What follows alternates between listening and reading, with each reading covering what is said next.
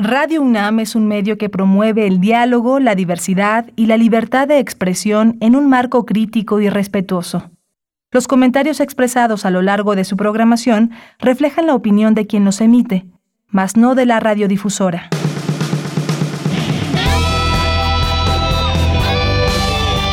Prisma RU. Relatamos al mundo.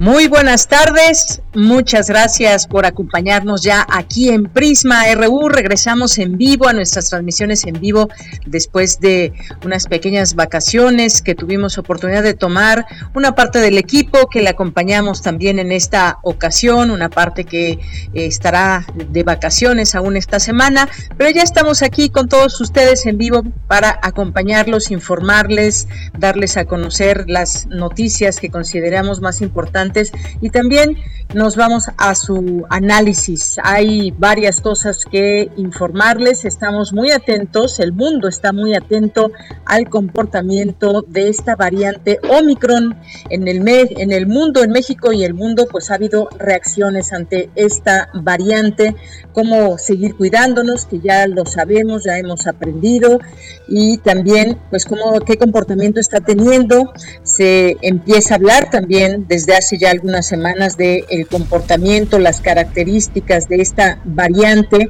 que puede resultar ser menor en cuanto a síntomas fuertes que se puedan padecer a través de esta variante. Así que pues seguiremos en este tema observando, por supuesto, también y esta semana seguiremos platicando desde el punto de vista médico sobre las implicaciones de Omicron, pero ya hubo reacciones en algunas partes del mundo, pese a la vacunación, pues han incrementado los casos de contagio, sobre todo en población que no está vacunada. Así que este será uno de los temas latentes a lo largo de esta y las siguientes semanas. Vamos a platicarles también del incremento al salario mínimo en un 22%, cómo entenderlo también frente a una situación de inflación, algunos aumentos. Vamos a platicarlo el día de hoy con la doctora Patricia Rodríguez, que estará con nosotros el día de hoy para analizar este tema. Un salario mínimo que no había subido con esta, en este porcentaje o de esta manera desde 1985. Ya lo platicaremos con la doctora. Y recuerden que si tienen también ustedes algunas preguntas o comentarios, lo pueden hacer, lo pueden hacer a través de nuestras redes sociales, arroba Prisma en Twitter, Prisma RU en Facebook. Bien, pues también vamos a platicar, hay una vulnerabilidad que surgió en la aplicación del WhatsApp. Esta aplicación usada por millones y millones de personas en todo el mundo, el caso de México también, y que ya hemos hablado del uso y sus características en este espacio, pues vamos a tocar este tema de la seguridad que puede tenerse o la inseguridad que puede ser eh, tener ciertas vulneraciones a través de esta aplicación. Así que pues hemos buscado al maestro Luis Ángel Hurtado Razo para que nos acompañe en esta conversación, en esta plática sobre el tema, sobre todo porque es una es una aplicación muy utilizada de manera común para cuestiones laborales, personales y, demás. Es una, un servicio de mensajería que ha resultado ser muy eficaz y que también siempre se ha vendido muy bien por este tema de la seguridad. Así que vamos a platicar sobre ello y los retos que hay en el mundo en temas de tecnología, redes sociales y muchas otras cosas que en ese campo vendrán para 2022. También, pues por supuesto, los propósitos que muchos, muchas y muchos de ustedes quizás ya se hicieron. ¿Cuáles son esos propósitos? ¿Hacia dónde nos llevan? ¿O cuáles pueden ser los propósitos colectivos? También vamos a platicar de este tema. No se pierdan esta conversación que tendremos, además de la información nacional e internacional aquí en Prisma RU. Y le acompañamos, le acompañamos allá en cabina, Chocorro Montes, Coco Montes en los controles técnicos, Rodrigo Aguilar en la producción y aquí en el micrófono le saluda con mucho gusto de Yanira Morán. Pues iniciamos, iniciamos este informativo, ahí esperamos también sus mensajes y desde aquí relatamos al mundo. Relatamos al mundo. Relatamos al mundo.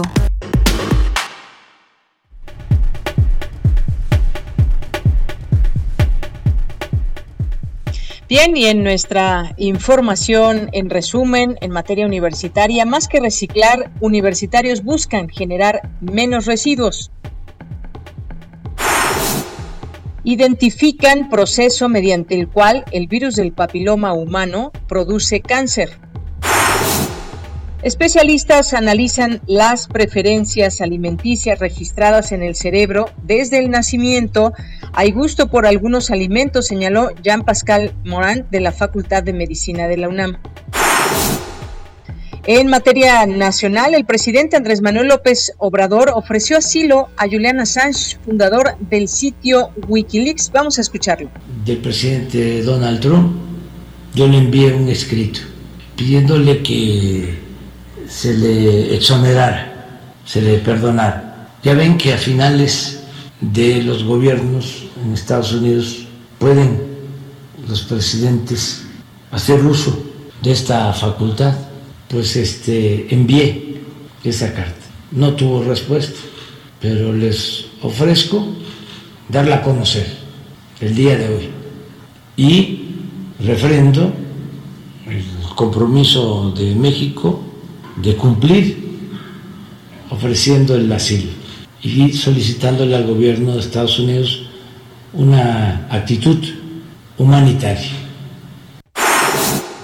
Bien, pues es una revelación que hizo el día de hoy cuando estaba todavía en la presidencia de Estados Unidos Donald Trump, esta petición, esta carta que le hizo llegar, que no tuvo respuesta, pero pide que se dé a conocer.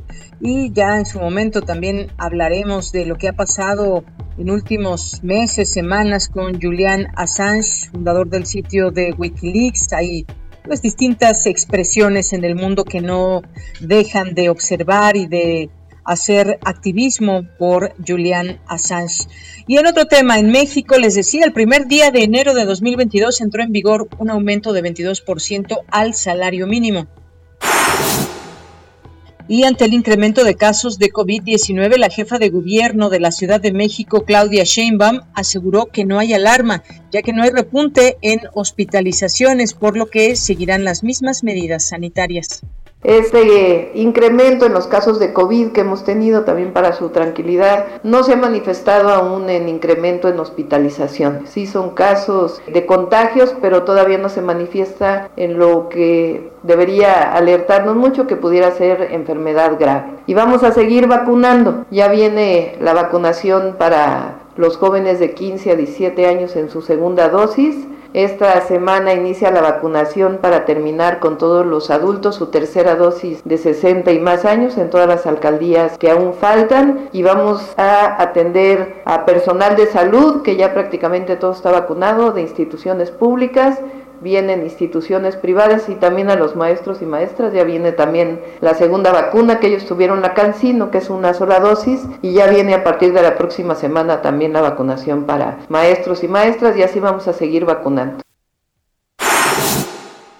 Bien, pues ahí las palabras de la jefa de gobierno de la Ciudad de México. Efectivamente, hoy hubo regreso a clases, aunque en muchos lugares de manera, eh, de manera virtual, debido a que, pues después de las vacaciones, donde muchas personas salieron, se reunieron con familiares o amigos, puede haber un incremento de contagios. Esto es para prevenir, así lo han hecho o lo han decidido ya las escuelas en lo particular, dado que pues, la Secretaría de Educación Pública emitió un comunicado en el que señaló que pues ya estaba el regreso a clases, ya está el regreso a clases, sin embargo, pues hay que seguir muy atentos a todo esto y seguir sin miramientos las posibilidades para evitar los contagios entre quienes acuden a las clases, que sean los alumnos, los maestros, y qué bueno que ya se hace también este anuncio de el refuerzo el refuerzo de esta vacuna de Cancino. También lo tomaremos en cuenta para estar eh, comentando sobre este tema. Son millones de maestros que recibieron esta vacuna. Y en 11 estados del país posponen el regreso a clases debido a la presencia de la variante Omicron. Justamente esto que le comentábamos, estos incrementos y esta manera en que eh, pues muy fácilmente se da el contagio de esta variante. Y en los temas internacionales, la Administración de Fármacos y Alimentos de Estados Unidos avala refuerzo de vacuna anticovid para menores de 12 a 15 años de edad. España detecta los primeros casos de flurona, que es, una, es la infección simultánea de COVID-19 y gripe.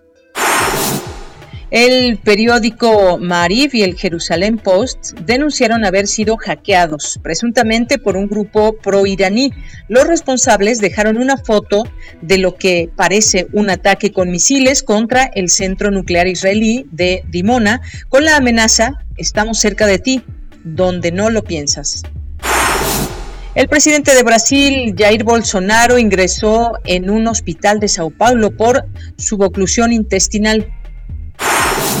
Y en Australia el, suicidio asistido ya es legal, aunque con restricciones. Campus RU.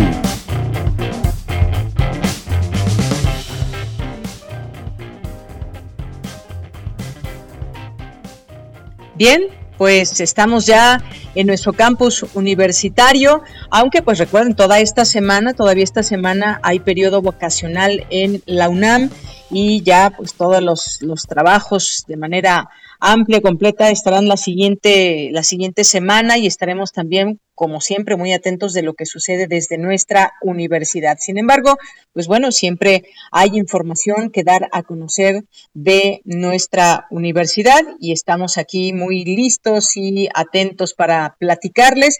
Y muchos de ustedes que nos escuchan, que son parte de la comunidad universitaria, pues estamos aquí también pendientes de lo que nos puedan platicar, dónde nos escuchan, si salieron de vacaciones, si están en esta sintonía, ya preparándose para el regreso a actividades y también eventualmente, eventualmente ya lo estaremos informando aquí cómo se sigue organizando la UNAM para el regreso a clases presenciales, pero por lo pronto pues seguimos también muchos, muchas y muchos eh, en línea todavía no solamente las clases, sino distintas actividades.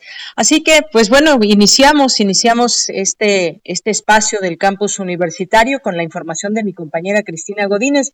En México, el primer día de enero de 2022 entró en vigor un aumento del 22% al salario mínimo. Adelante, Cristina Godínez, buenas tardes. Hola, ¿qué tal, Deyanira? Un saludo para ti y para el auditorio de Prisma RU. En diciembre pasado, la Comisión Nacional de Salarios Mínimos CONASAMI anunció que a partir del primero de enero de este año el salario mínimo tendría un aumento del 22%.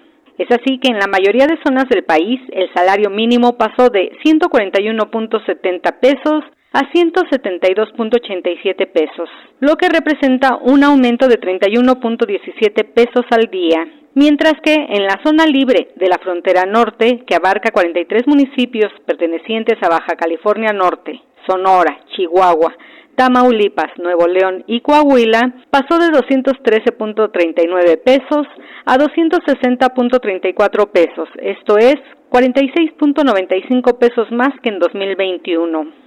La CONASAMI señaló que el aumento de los salarios mínimos generales se integra a partir del salario mínimo vigente en 2021, más la suma de un monto independiente de recuperación de 25.45 pesos para la zona libre de la frontera norte y de 16.90 pesos para el resto del país, y un incremento por fijación de 9%. La misma comisión indica que el monto independiente de recuperación tiene como finalidad la recuperación del poder adquisitivo en México, que de hecho tuvo una caída de 2.14% en la última parte del año, debido al monto de inflación que fue de 7.37% anual en comparación del incremento nominal que fue de 5.1%.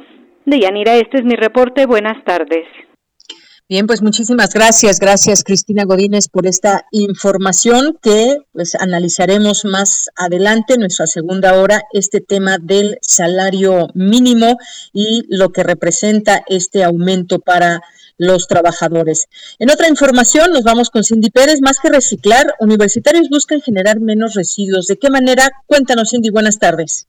¿Qué tal, Deyanira? Muy buenas tardes a ti y a todo el auditorio. A través del programa de manejo integral de residuos sólidos universitarios con enfoque basura cero, el campus Morelo de la UNAM recuperó 29.5 toneladas de residuos valorizables, compostó el 100% de sus desechos de poda y avanza en el llamado de hacer de esta casa de estudios una universidad sustentable. Así lo afirmó la investigadora Nancy Merari Jiménez Martínez, integrante del Laboratorio de Estudios sobre el Gobierno de una Universidad Sustentable del Centro Regional de Investigaciones Multidisciplinarias CRIM, quien aclaró que más que reciclar, se busca generar menos basura. El campus está integrado por los institutos de biotecnología y ciencias físicas, el Centro de Ciencias Genómicas, el CRIM, la unidad Cuernavaca del Instituto de Matemáticas y el Instituto de Energías Renovables, aunque este se ubica en Temisco. En conjunto albergan a más de 2.200 universitarios entre estudiantes, académicos, investigadores y trabajadores. Un enfoque de basura cero es decir,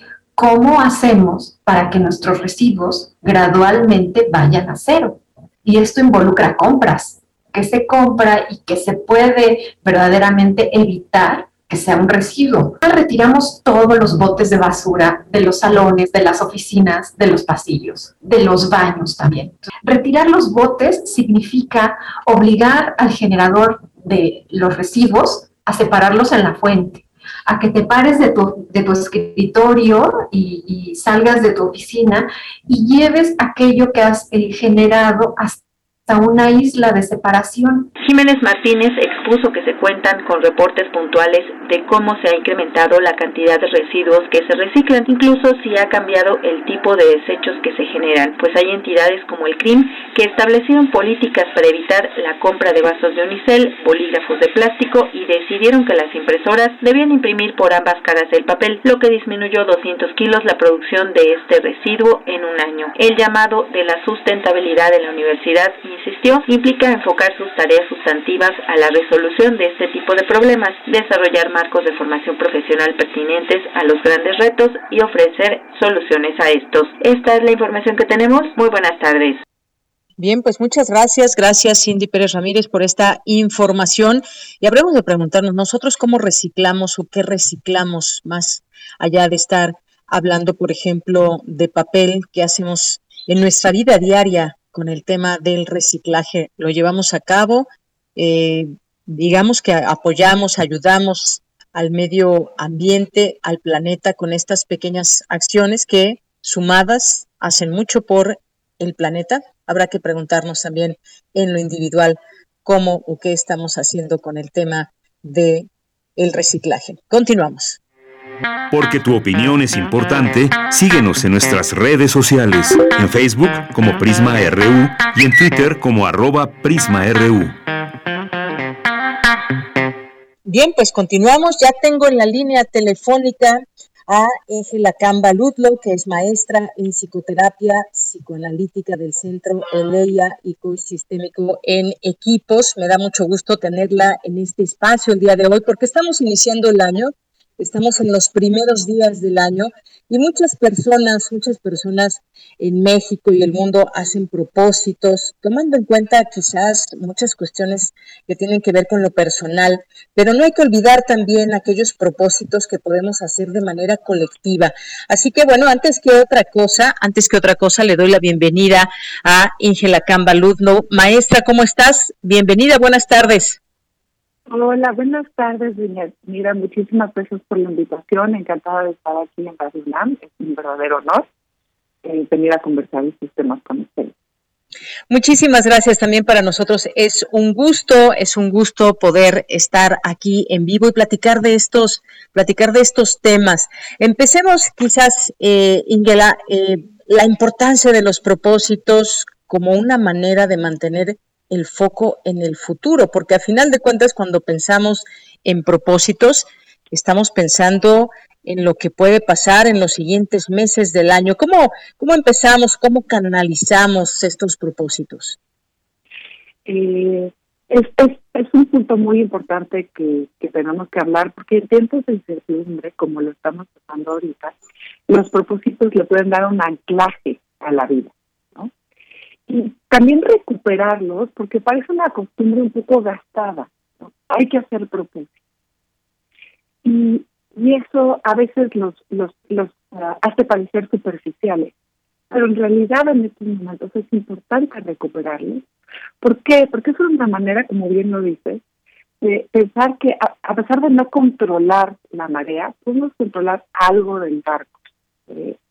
Y que a pesar de que el futuro sea incierto, hay ciertas cosas que podemos hacer por nosotros entonces, eh, si antes quizá yo no era muy partidaria de tener propósitos como imperativo categórico, y sí te diría que, que sí daría un tema como de salud y de paz, eh, en el sentido que nos ataría a un futuro esperado, eh, que en momentos de incertidumbre no tenemos nada más sobre qué sostener, ¿no?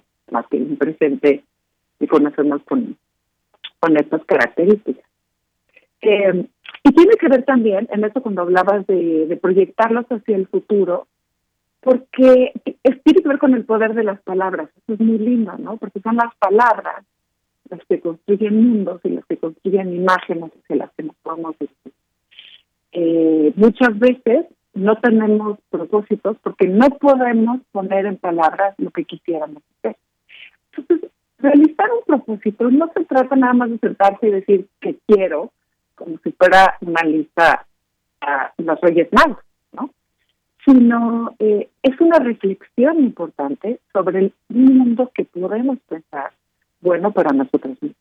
Efectivamente, una reflexión sobre lo que viene, lo que queremos hacer, la meta que quizás tenemos.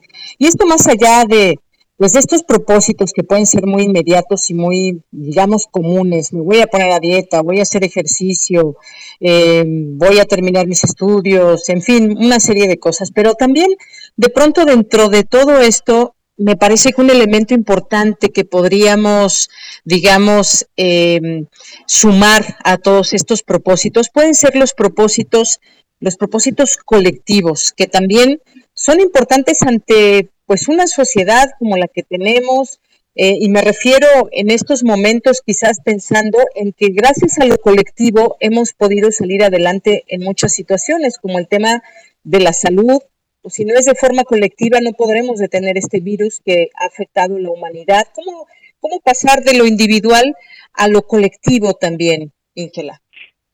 Eh, creo que se trata, en, esta, esta reflexión que tiene uno consigo mismo, poder entender que sí es cierto que hay una parte importante que es el cuidado de sí mismo, como hablabas de ir al gimnasio, ponerse a dieta, pero hay algo muy importante que yo pensaría, porque lo que estás planteando es bastante profundo, estamos pensando casi en una nueva ética, ¿no?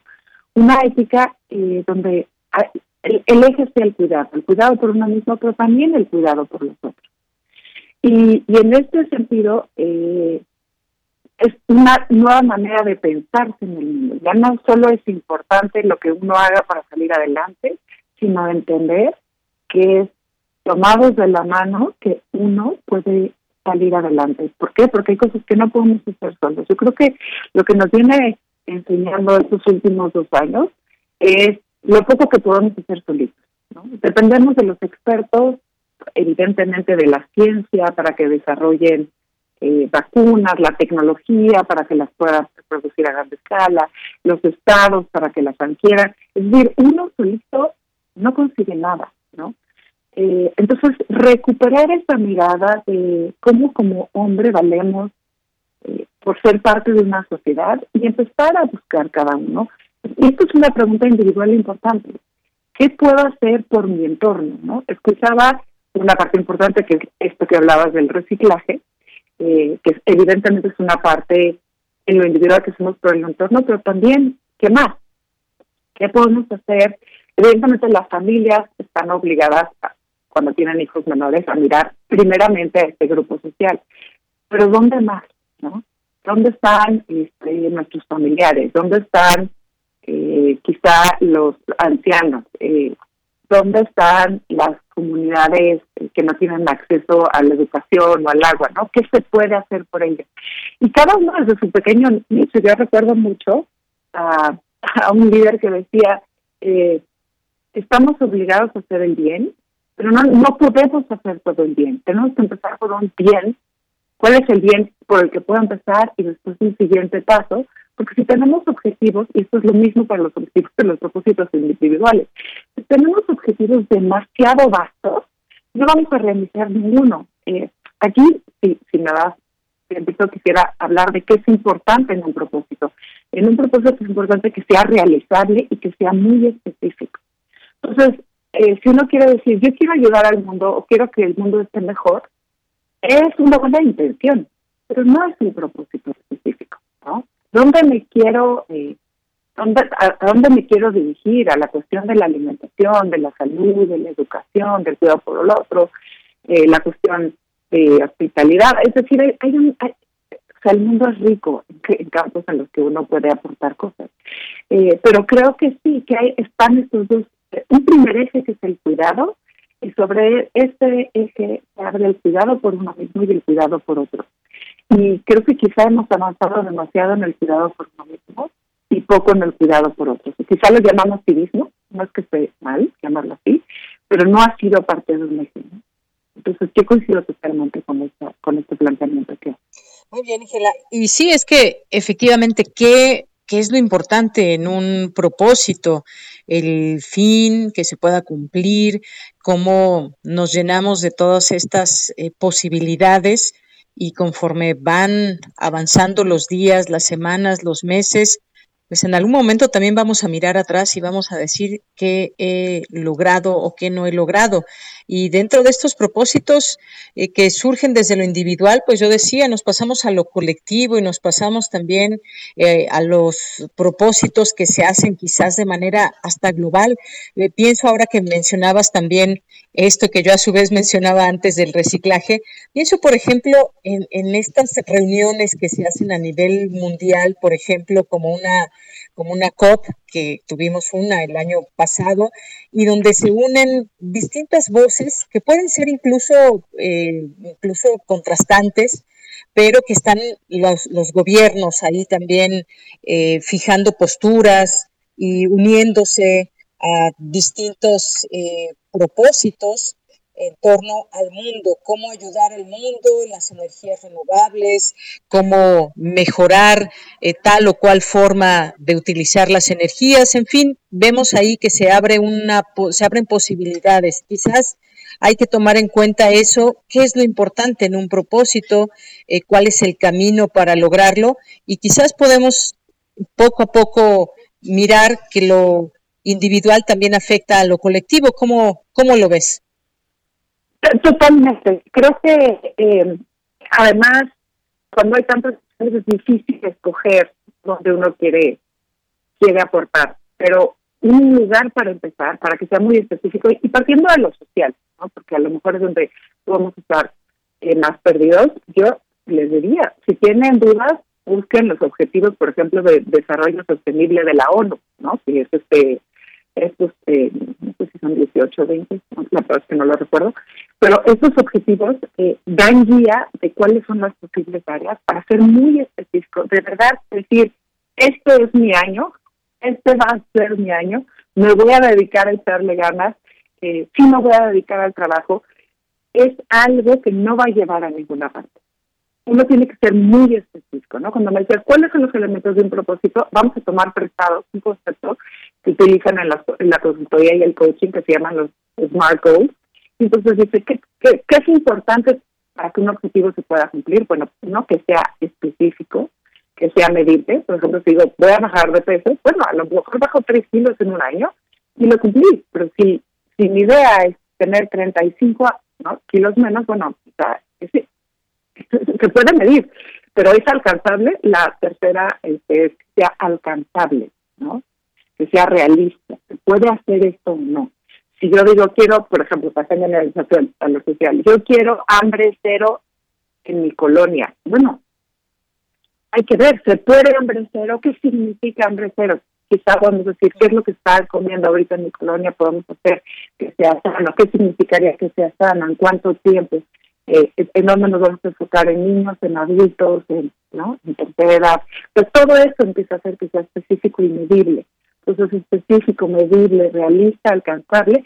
Y la última, que tenga tiempo. Casi siempre cuando decimos propósitos de año, el tiempo está, pues, tenemos 12 meses, ¿no? Este está parte no lo cumplido, pero hay veces que son eh, propósitos que pueden estar encadenados uno a otro. Entonces, a lo mejor necesitamos crearlos en seis meses para que en dos meses pueda suceder la otra parte del propósito. Entonces, eh, tomando herramientas, es como, como digo, investigar lo que eh, se ha encontrado que sea importante como desarrollo sostenible y decir, bueno, a esta causa en lo social me gustaría sumarme, que es que no conocen algunas en, en su barrio, en su, ¿no? en su entorno cercano, pues están estas. Y la otra es considerar estos elementos de un propósito para que se pueda cumplir, porque ahora más que nunca sí los necesitamos. Necesitamos esta mirada puesta en el futuro. La necesitamos porque queremos mostrárselo también a los niños. ¿no? Nosotros como adultos ya tenemos un buen tramo avanzado, hemos pasado buenos, malos momentos, pero este aquí estamos.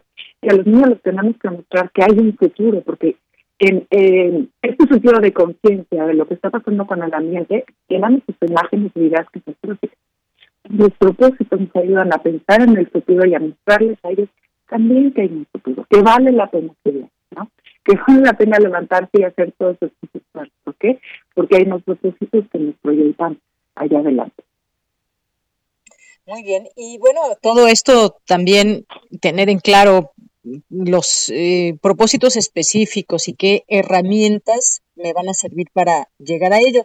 Ahora, tú como, eh, Íngela, tú como, como psicoterapeuta, ¿cuáles, digamos, son los, los propósitos que más intentamos hacer? Hablando también un poco con, eh, entrando a la psicología social, ¿qué es lo que más, eh, lo que más interesa a la gente pues quizás ya con el término del año que se fue y el que está comenzando, porque es un ciclo y volvemos a llegar otra vez después de esos 365 días del año a pues tener quizás otros propósitos o habrá gente también que ya no hace propósitos, que viven el día a día y que pues esos propósitos los hace ya sin, sin planearlos quizás, pero ¿cuáles, ¿cuáles son los propósitos que más intentamos como sociedad?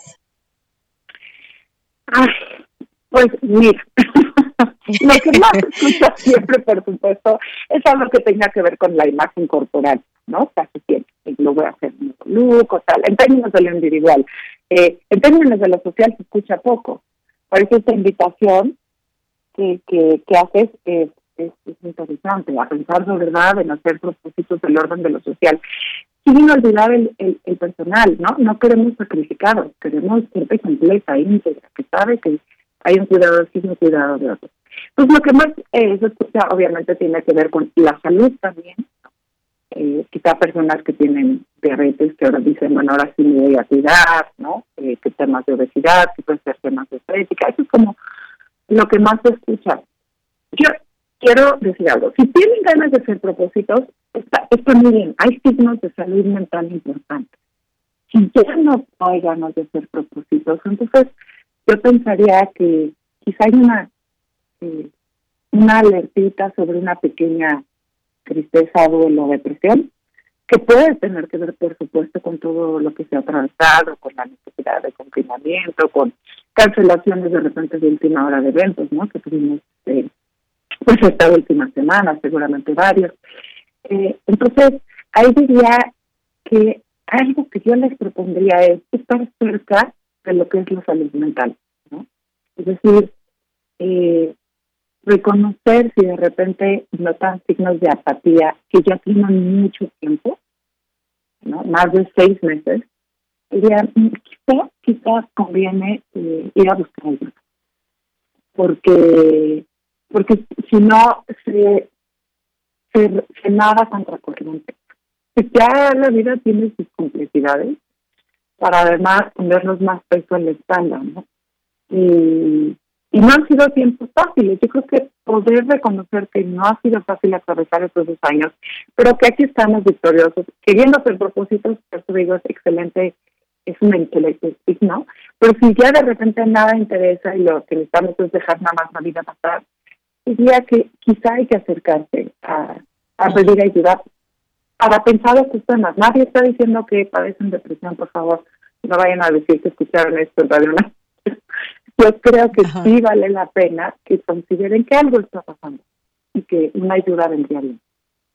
Claro, ese es un tema también latente eh, cuando requerimos esa ayuda y hemos aquí hecho un trabajo, digamos, durante muchos meses a lo largo de esta pandemia y de estas situaciones que han llevado a mucha gente a una situación difícil, digamos, de manejar. Híjole, se nos perdió la comunicación con Íngela. Ya estamos prácticamente terminando. Ojalá que podamos recuperar la comunicación para podernos despedir de ella después de todo esto que nos ha platicado de los propósitos, cómo deben ser específicos, qué herramientas tomar y también la propuesta que dejamos a nuestra audiencia, también pensar en propósitos colectivos que puedan ayudar a la comunidad, a nuestro país, al mundo, vaya.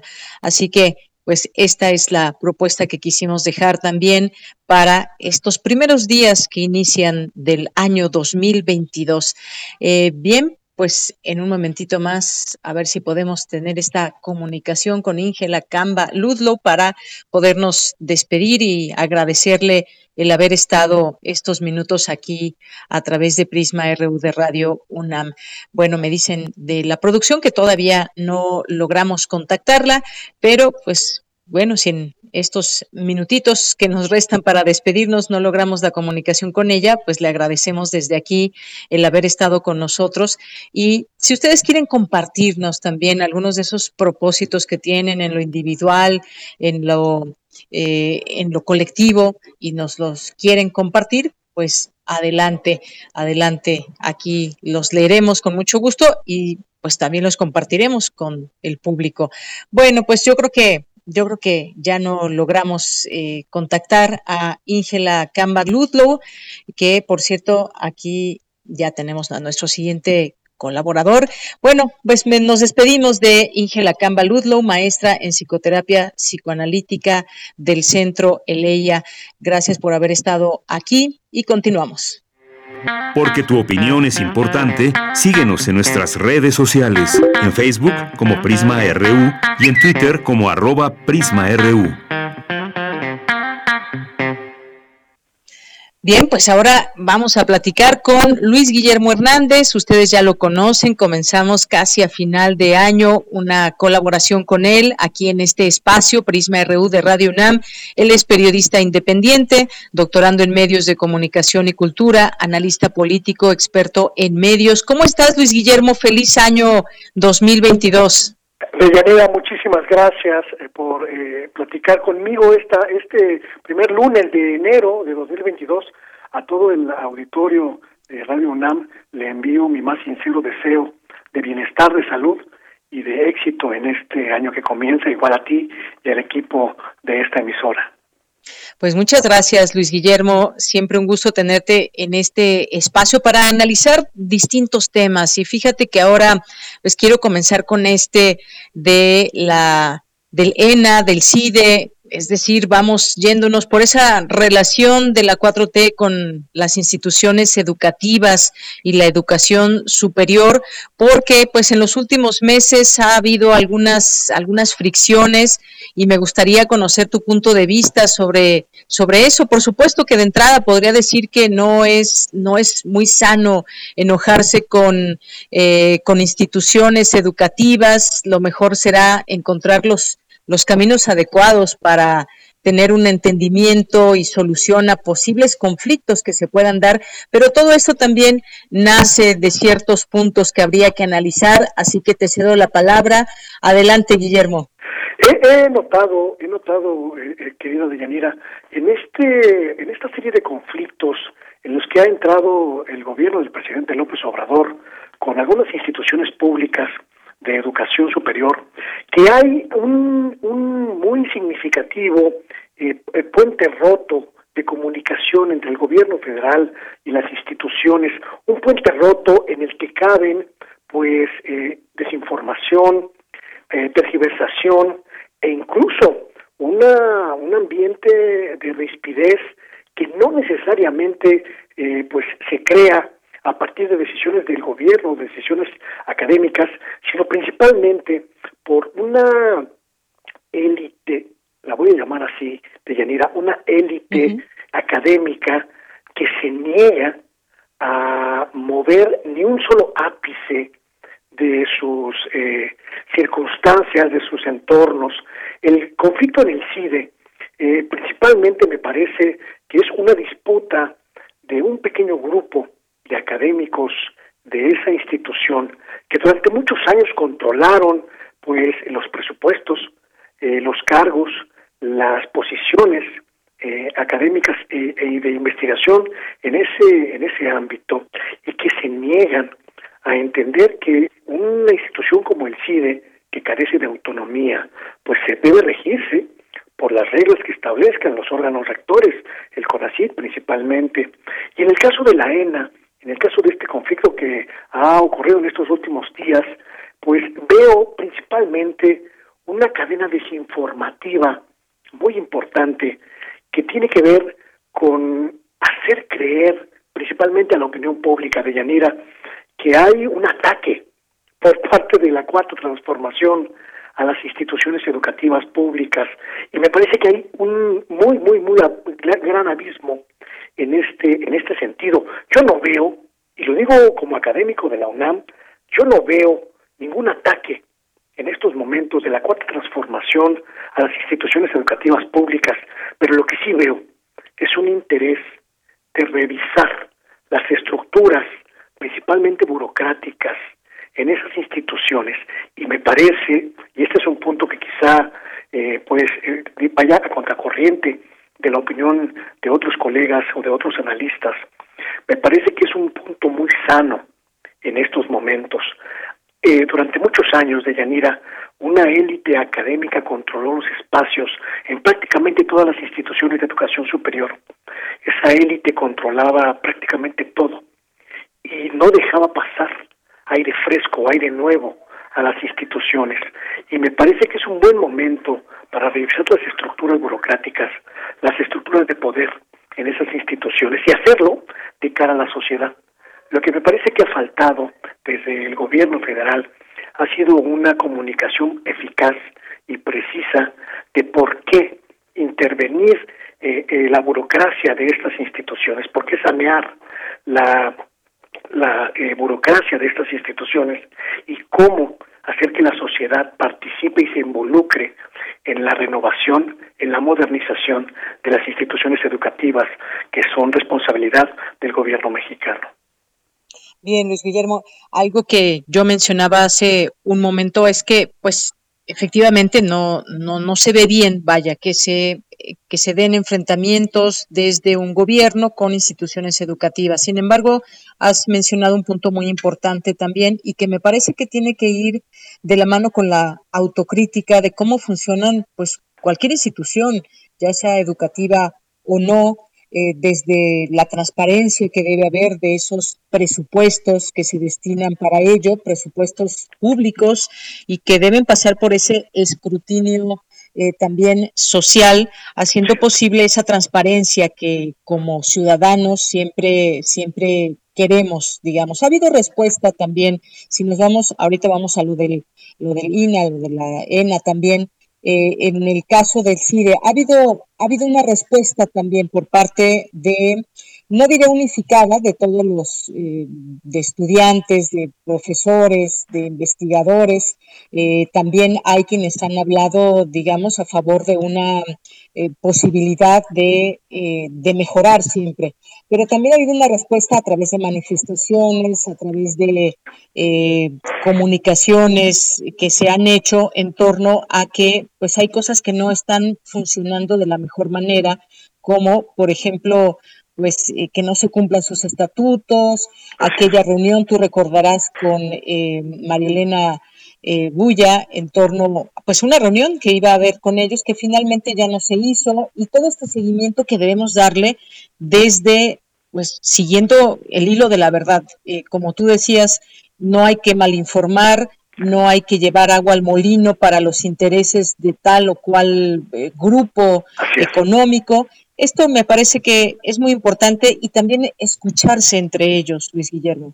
Me parece que el punto más importante en este debate y en esta crítica que hacemos a lo que está ocurriendo en, instituciones como la Escuela Nacional de Antropología e Historia o en el eh, Centro de Investigación y Docencia Económica es la falta de tacto de las autoridades eh, gubernamentales para intervenir en la vida interna de estas instituciones que efectivamente, aunque no son autónomas, pues merecen el respeto.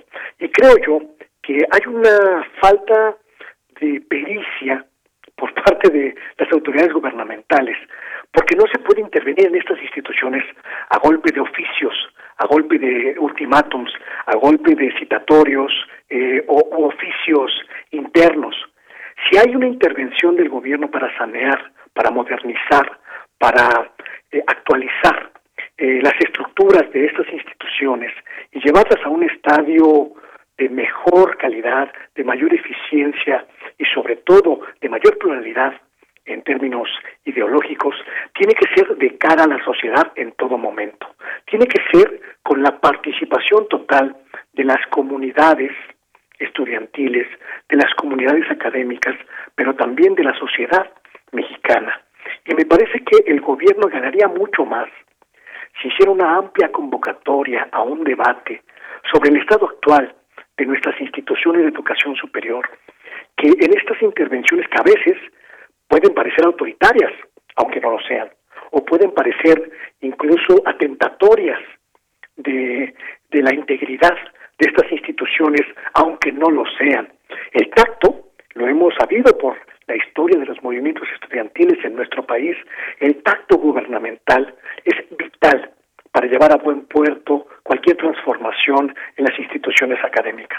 Sí, efectivamente, perdón Luis, aquí eh, tuve un problemita técnico, me quedé unos segundos en silencio. Eh, Luis, sí, efectivamente, todo esto tiene que ver. Hoy, sin embargo, tenemos un plantón estudiantil que dice no pretende afectar la regularidad de las actividades del CIDE, es lo que aseguró Jimena Medellín, el semestre anterior concluyó de manera organizada, pese a que ya se habían tomado las instalaciones.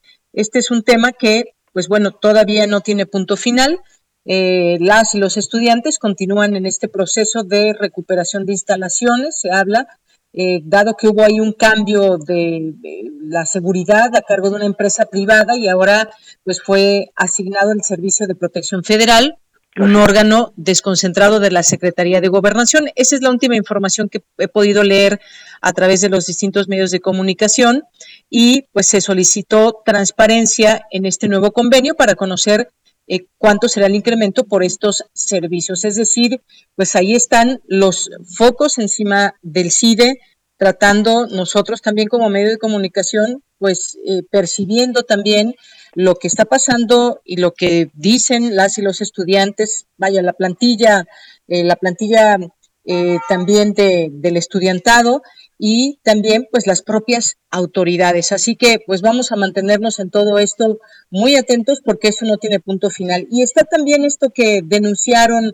eh, en torno eh, al el denuncio que se hizo, la denuncia que se hizo de despido de trabajadores eventuales de la Escuela Nacional de Antropología e Historia, que serán recontratados, después dijo el vocero eh, presidencial Jesús Ramírez. Pero ¿cómo ves este, este punto? Finalmente, pues después de, protestas, dijo el vocero de la presidencia que serían recontratados.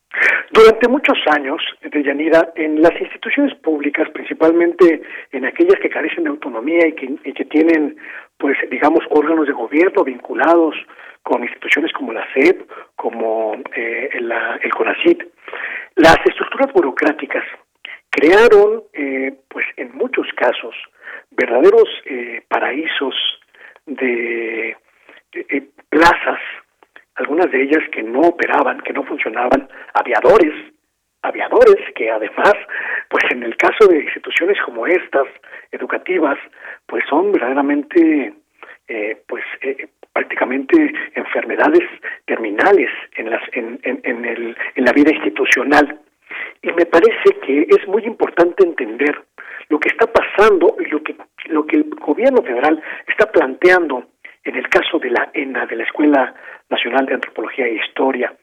Revisión de todos los puestos, de todas las plazas que hay, pero también acabar con la discrecionalidad, con la subcontratación y con este esta duplicación de plazas que se ha detectado en esas instituciones.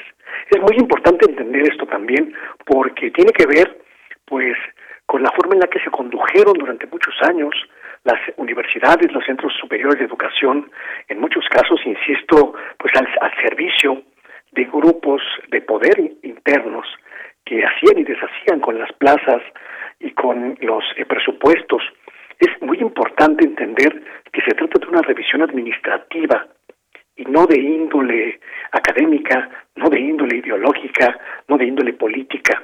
Y esta revisión estructural, esta revisión de plazas, también tiene otro objetivo que me parece que es sumamente importante, basificar a aquellos trabajadores, a aquellas trabajadoras, académicos, administrativos, de otra, de otra índole de servicios, que no han tenido acceso a este, a esta prestación. El gobierno está revisando las plazas y está revisando las condiciones de trabajo para hacer los ajustes presupuestarios para incorporarlos a la nómina. No se trata de cualquier revisión y me parece que es muy importante que el gobierno sepa comunicar esta dinámica. Si no la sabe comunicar, este teléfono descompuesto que habla de un golpe autoritario o esta diatriba que muchos adversarios de la cuarta transformación están utilizando para golpear al gobierno, se va a extender y se va a arraigar como la noción de lo que está ocurriendo en esas instituciones. Y eso creo que no le conviene a nadie pues efectivamente no le conviene a nadie situaciones como estas y sobre todo pues el inicio de año y me imagino que también pues los trabajadores no sabían exactamente qué estaba sucediendo. Ahora se hace más que más que público todo esto y más allá de eso que seguimos viendo Luis Guillermo y que quizás uno de los propósitos debiera ser para muchos eh, políticos poner el nombre de México, eh, no solamente el nombre de México en primer lugar, sino todas las acciones que tienen en sus manos hacer. Y esto va, pues, desde el presidente hasta todos los partidos, eh, aliados o no aliados de este gobierno, los bloques que se han hecho en torno, en contra de este gobierno, también que todos pudieran, eh, pues, pudieran poner en sus propósitos el ir por un mejor camino. Esto sin duda, pues lo vemos muy difícil Ahora tenemos para este año varios, varios retos, pero entre ellos pues está esta posibilidad que nos darían como a los ciudadanos desde esas cúpulas de poder, desde esas cúpulas de los partidos políticos que pues reciben grandes cantidades de dinero y que se pudieran tener entendimientos. Hay declaraciones por ahí incluso del líder del PAN que este 2022 van a tener eh, van a buscar acuerdos con, con, el gobierno de la Cuarta Transformación, ojalá que sean pues en diálogos abiertos también, tú sabes que hay también abierta esta posibilidad de seguir en mesas de trabajo platicando con la con la oposición, pues veremos qué nos depara en ese sentido este este año, Luis Guillermo. Es el año de la reforma política y me parece que es en ese sentido un, un punto muy importante entender que lo que viene en los próximos meses, lo que viene en los próximos eh, periodos de sesiones del, Congreso, pues será la discusión de esta propuesta de renovación política de las estructuras partidistas y de las estructuras electorales. Es un tema que seguramente va a darnos mucho material de análisis, pero también va a generar muchas rispideces. En medio de esta discusión de Yanira, pues está la propuesta de renovar de reestructurar o de replantear la, la existencia del Instituto Nacional Electoral, que ha generado quizá los mayores debates, las mayores confrontaciones entre el gobierno y la estructura política opositora. Y me parece que la posición de los partidos desde ahora se puede, se puede ya adivinar. Esto va a significar pues un enfrentamiento muy grave, muy grande y quizá muy ríspido, porque además en medio de esta discusión, de esta necesaria y urgente transformación que como tú bien planteas, pues eh, pasa por reducir las cantidades estratosféricas que reciben los partidos. Hay una elección intermedia, hay una elección, perdón, estatal en seis entidades que va a generar mucho ruido político. Viene viene fuerte el año de Yanira en términos en términos de discusión política y seguramente va a haber pues chispas, a rayos y centellas. Pues sí, ya veremos y lo iremos platicando poco a poco a través de este espacio. Y mira, ya por último nos quedan un par de minutos para que nos puedas eh, dar tu punto de vista, tu análisis sobre esto que viene para el Banco de México, porque pues a partir del 1 de enero ya tenemos nueva titular que encabeza esta institución hasta el 31 de diciembre de 2027 y me refiero a Victoria Rodríguez Ceja, como eh, pues quien ha suscitado en su momento, tú lo sabrás muy bien, reacciones ambivalentes por parte de los grupos políticos y económicos del país, pero veremos este desempeño, cómo se va desempeñando, eh, que sea, por supuesto, deseamos el adecuado. Eh, se habla de que en su momento también algunas de esas voces críticas, de una falta de experiencia en política monetaria, pero también pues esta posibilidad que se abre de que se logre un equilibrio de la situación económica del país. ¿Cuál es tu punto de vista? Hay, hay muchas voces que dicen que quien va a gobernar el Banco de México es el secretario de Hacienda, Rogelio Ramírez de la O. Y yo creo que en realidad quien va a gobernar el Banco de México será un proyecto económico que ya conocimos en México a partir de 2018 y que llega a controlar ahora el Banco Central es el proyecto del bienestar, la economía del bienestar. Vamos a ver en los próximos meses, Yanira, esta transformación económica de México que desmantela el aparato estructural de la del neoliberalismo y establece una nueva dinámica económica. Victoria Rodríguez Ceja conoce perfectamente eh, el ámbito y por supuesto sabe que su principal desafío será contener la inflación y lograr que la economía mexicana pues vaya navegando en este naufragio global que ha sido la pandemia. Así que serán meses muy interesantes para ver el giro, el giro económico que da el país hacia la economía del bienestar ahora desde el banco el banco central. Bien, pues sí, ya iremos viendo todo esto. Hay que recordar, Victoria Rodríguez Ceja es licenciada en Economía por el Instituto Tecnológico y de Estudios Superiores Monterrey. Cuenta con una maestría por la misma área, por el Colegio de México. También tiene una amplia trayectoria como servidora pública. Ha ocupado cargos públicos como asesora del secretario, directora general de política presupuestal, directora general de egresos A y directora de deuda en la Secretaría de Finanzas del Gobierno de la Ciudad de México. También fue directora de Finanzas en el Sistema de Transporte Colectivo Metro de la Ciudad de México. Actualmente, bueno, pues hasta hace unos días, subsecretaria de egresos de la Secretaría de Hacienda y Crédito Público, cargo por el que fue designada luego de que Gerardo Esquivel fuera propuesto para ser parte de la Junta de Gobierno del Banco Central, entre otras cosas. Así que, pues muchas gracias Luis Guillermo, gracias por esta primera colaboración de este 2022. Ya nos estaremos comunicando en las siguientes semanas para hablar de otros temas. Así que muchas gracias y un abrazo para ti. Hasta pronto, será un honor como siempre. Hasta luego, muy buenas tardes. Luis Guillermo Hernández, periodista independiente. Vamos a hacer una pausa en este momento, ya son las 2 de la tarde, tenemos que ir al corte para regresar a la segunda hora de Prisma RU.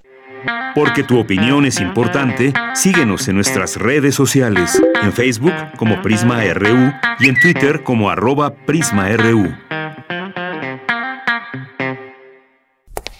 Hace tiempo que la sala Nezahualcóyotl se siente vacía pero este parece un buen momento para recuperar terreno y regresar a los espacios que nos esperaban con los brazos abiertos. La Orquesta Filarmónica de la UNAM vuelve a recibir a su público en la sala Nezahualcóyotl. Consulta el protocolo COVID para asistir a los conciertos en música.unam.mx diagonal protocolo-COVID o escúchalos a través de Radio UNAM todos los domingos a las 12 horas. Es bueno estar de vuelta. Radio UNAM, Experiencia Sonora.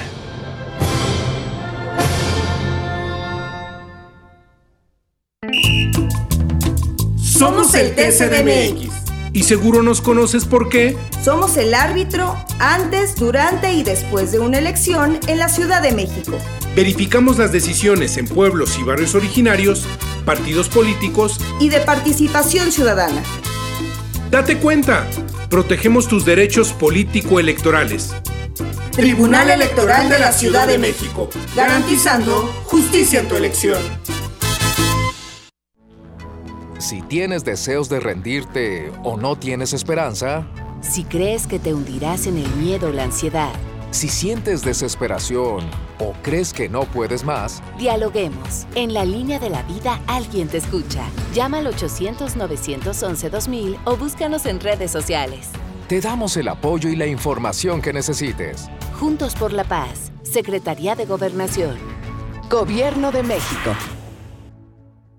Hipócrates 2.0 Mantenerse informado es parte importante de la vida. La información nos da la oportunidad de tomar las mejores decisiones, principalmente para la salud. Soy Mauricio Rodríguez, conductor de Hipócrates 2.0, donde cada semana llevamos para ti los mejores contenidos y especialistas en materia de salud. Escúchanos.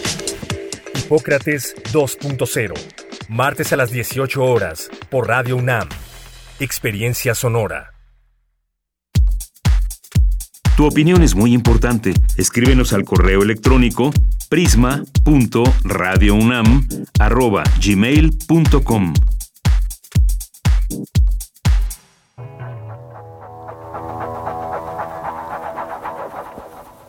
Hey, hey, mama said the way you move gonna make you sweat, gonna make you groove.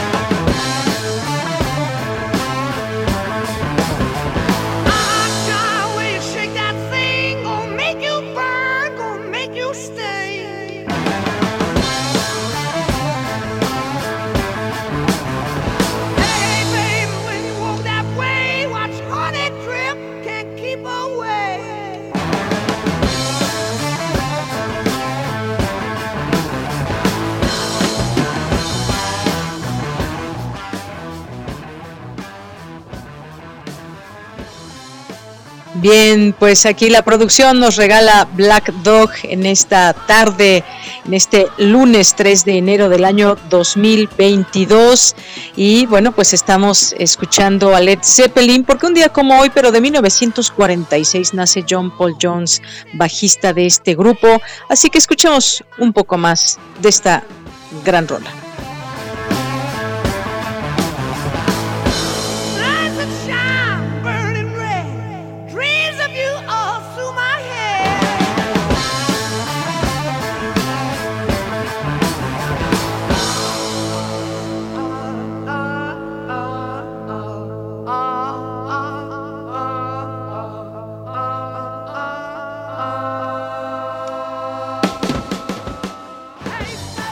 Bien, pues aquí seguimos en esta segunda hora de Prisma RU. Gracias por continuar con nosotros, gracias por su atención, por permanecer con nosotros. Estamos transmitiendo en vivo para todos ustedes y pues nos van aquí platicando. Algunas escuelas no regresaron a clases presenciales, algunas les han pedido hasta prueba PCR para poder regresar de manera presencial ante los incrementos de contagios de esta variante Omicron aquí en nuestro país y es que, bueno, en general se habla incluso, han puesto algunos adjetivos como torrencial los contagios de Omicron en el mundo, que nunca se habían tenido 10 millones de casos positivos en el mundo. México, por supuesto, que no se queda atrás, el aumento fue de 61%, pero en estados como Quintana Roo y Yucatán fue de 280% la semana pasada, así lo han señalado la farmacéutica eh, bióloga Carol Perelman también hace esta acotación en torno a esta variante eh, en torno a personas hospitalizadas. Afortunadamente, pues no han, no se ha incrementado el número de una manera alarmante. También, pues personas que ya están vacunadas no han tenido mayor problema pese, a contagios que han tenido. Y pues si vemos este, eh, este punto que menciona ella que tiene que ver con Quintana Roo, pues Quintana Roo es un lugar eh, donde llega muchos turistas nacionales o extranjeros que prácticamente llegaron, llegaron de vacaciones a este sitio, eh, a estos distintos sitios turísticos que tiene Quintana Roo, porque no solamente es uno, y todos reportaron, todos estos destinos reportaron altas ocupaciones hoteleras, lo que significa que había mucha gente, como en los viejos tiempos, decían algunas, algunas personas, como en los viejos tiempos antes de la pandemia, el hecho de tener pues lugares eh, llenos de turistas, reactivar también la parte económica. Eso es muy importante, eso es positivo. Sin embargo, no todo es positivo cuando estamos dentro todavía de una eh, de una pandemia y con una variante nueva que es Omicron. Así que, pues bueno, se pudieron ver ahí en distintos, en distintos polos turísticos, no solamente ahí, mucha gente que decidió pasar sus vacaciones y mucha gente que también regresó con saldo blanco a, sus casas, hay que mencionarlo. Eh, quienes tuvimos la oportunidad de salir o decidimos salir a algún lado, creo que las medidas deben estar presentes en todo momento.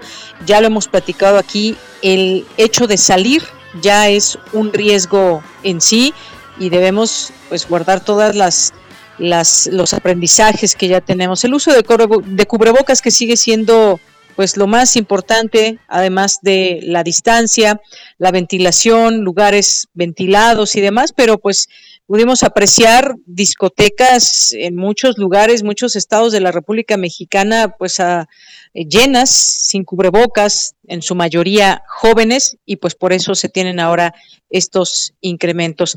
Bueno, pues seguiremos ahí eh, platicando de estos, de estos temas que son sin duda muy importantes de tenerlos en cuenta. Bueno, y pues eh, también quiero mandar muchos saludos a quienes están aquí atentos y presentes a través de nuestras redes sociales. Muchas gracias por hacer interacción con nosotros. Gracias a Eterno Ángel, a Jorge Fra, con mucho cariño nos dice para este 2022, a todo el equipo de Prisma RU. Muchas gracias por los comentarios que mí toca y pues feliz año nuevo, año nuevo para ti Jorge y para todos los y las radioescuchas que nos están eh, sintonizando en este momento y que de manera cotidiana están con nosotros.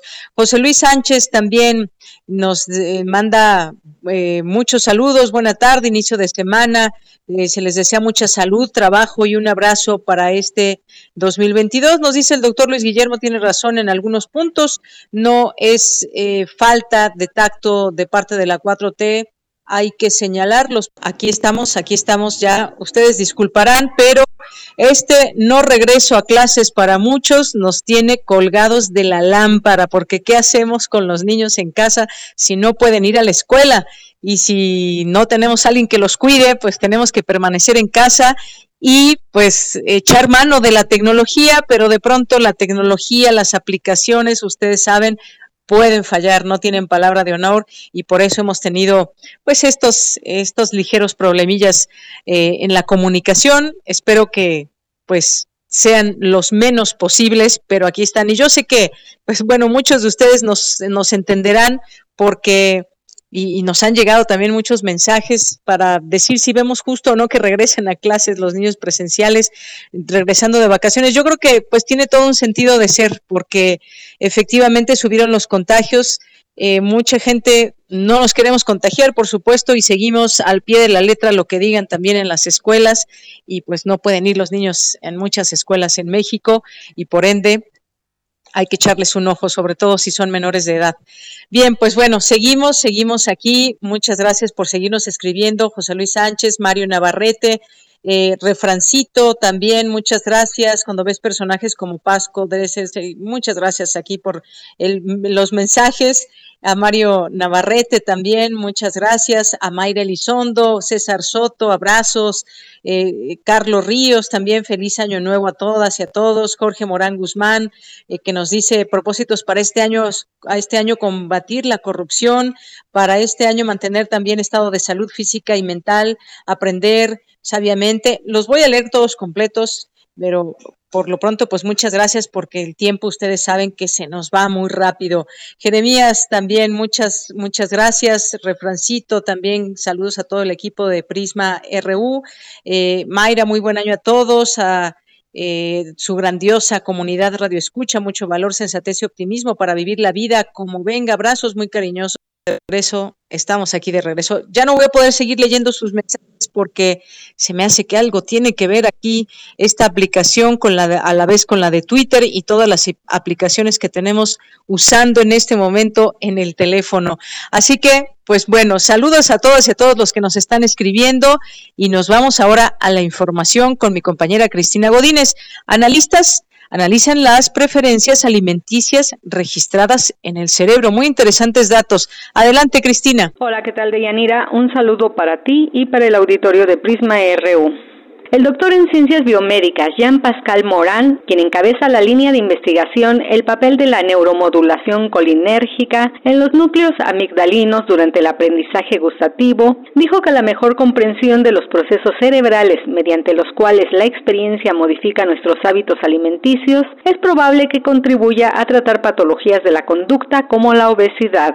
El investigador de la Facultad de Medicina de la UNAM dijo que en cuanto a los esfuerzos de reeducación o terapéuticos, algunos también producen cambios a nivel cerebral, aunque falta mucho por descubrir. La parte central de la amígdala, esta es necesaria para un fenómeno que se conoce eh, eh, en la literatura científica como neofobia. La neofobia es el miedo a lo nuevo, el profesor de la Facultad de Medicina destacó que como parte de la investigación básica que realiza junto con otros expertos de México e Israel, encontraron que en particular la amígdala participa en el fenómeno que se conoce como neofobia alimentaria, es decir, el miedo o rechazo a probar alimentos nuevos o desconocidos, un reflejo primitivo de protección sobre todo en niños. Jean Pascal Morán expresó que quizá el curso de la investigación que realizan podría conducir al desarrollo de fármacos que pudieran impedir, al administrarlos antes del consumo de ciertos alimentos obesogénicos, que la amígdala continúe con el desarrollo de preferencias hacia esos productos, incluso formando una ligera aversión. Deyanira, este es mi reporte. Buenas tardes. Buenas tardes y muchas gracias, Cristina Godínez. Gracias por esta información y ese término, qué interesante, neofobia. A veces ese temor a lo nuevo que nos impacta y preferimos dejarlo pasar, pero qué tal si es algo que nos puede gustar, ¿no? Neofobia. Bien, nos vamos ahora con Cindy Pérez Ramírez. Identifican proceso mediante el cual el virus del papiloma humano produce cáncer y además, bueno, ¿cómo puede ser tratado? Cuéntanos, Cindy, muy buenas tardes. Deyanira, muy buenas tardes a ti y a todas las personas que están escuchando Prisma RU. El Observatorio Global de Cáncer indica que en México durante 2020 se registraron 9.400 casos de mujeres con cáncer cérvico-uterino y más de 4.000 muertes por este motivo. Se trata de un tipo de tumor relacionado con el virus del papiloma humano que para 2040 podría cobrar la vida de hasta 13.900 mujeres en nuestro país. El investigador del Instituto de Investigaciones Biomédicas, Alejandro Manuel García Carranca, y un equipo de expertos del Instituto Nacional de Cancerología identificaron el mecanismo mediante el cual el virus incide de manera sustancial en la carciogénesis, es decir, el proceso por el que se produce el cáncer. La causa es un grupo de virus considerados de alto riesgo que forman parte de la familia BPH, de la cual se conocen 221 variantes y de los cuales la 16 y la 18 son responsables del 70% de los casos registrados, por lo que el trabajo presentado recientemente en la revista Penas revela mecanismos fundamentales que no son muy conocidos hasta ahora y que pueden ser nuevos blancos para tratamiento o terapéutica de tumores relacionados con BPH. El investigador en la Unidad de Investigación Biomédica en Cáncer precisó que los papilomavirus son los más viejos en el planeta y afectan a las personas al menos una vez en su vida. El más popular es el 16, que ha sido encontrado en más de la mitad de los tumores y aunque en edades tempranas parece permanecer dormido en la célula, células, cuando despierta la situación se complica, alertó el universitario. El investigador García Carrancá detalló que la manera en que se traducen los tumores no es la común. Los virus utilizan ciertos elementos que la célula tiene pero no emplea y le permite a los virus sobrevivir de manera permanente. Identificar este mecanismo hace posible que estos segmentos sean blanco de tratamientos que eviten que el VPH descomponga la maquinaria celular. Al pensar en el VPH como un ingeniero mecánico, es posible decir que este toma engranes o piezas que la célula no utiliza y los emplea a su conveniencia. En este proceso, añadió el virólogo, la edad también es fundamental, pues la mayoría de las afectadas tiene 40 años o más. Un nuevo reto para el equipo de investigadores es descubrir las moléculas capaces de poner freno a la estructura celular. Con el doctorante Carlos César Patiño Morales se revisa el efecto de la curcumina como mecanismo para bloquear a la enzima 6 y volver a estabilizar a la proteína 53. Esta es la información que tenemos el día de hoy. Muy buenas tardes. Muchas gracias, gracias Cindy Ramírez por esta información. Nos vamos ahora a la información internacional a través de Radio Francia.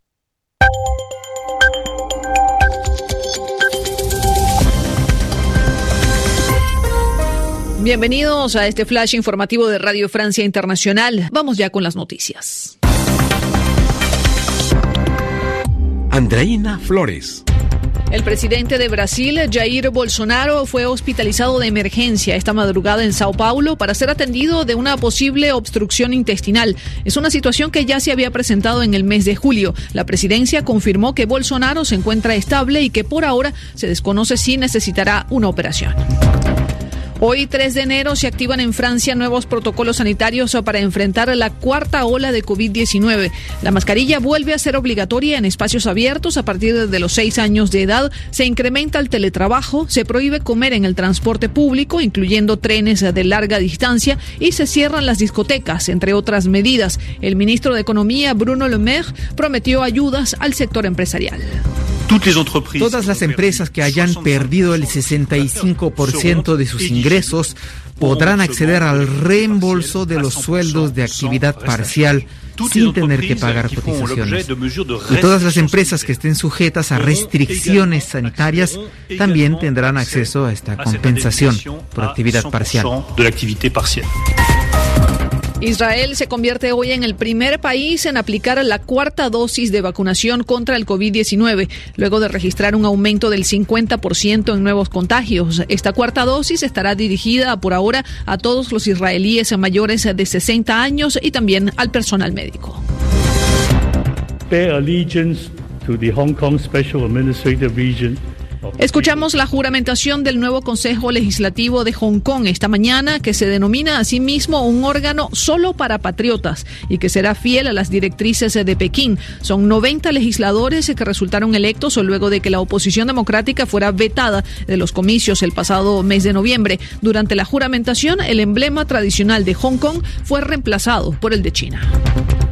En Sudáfrica, el cuerpo de bomberos finalmente ha logrado controlar el fuerte incendio que se ha registrado en la Asamblea Nacional durante 24 horas.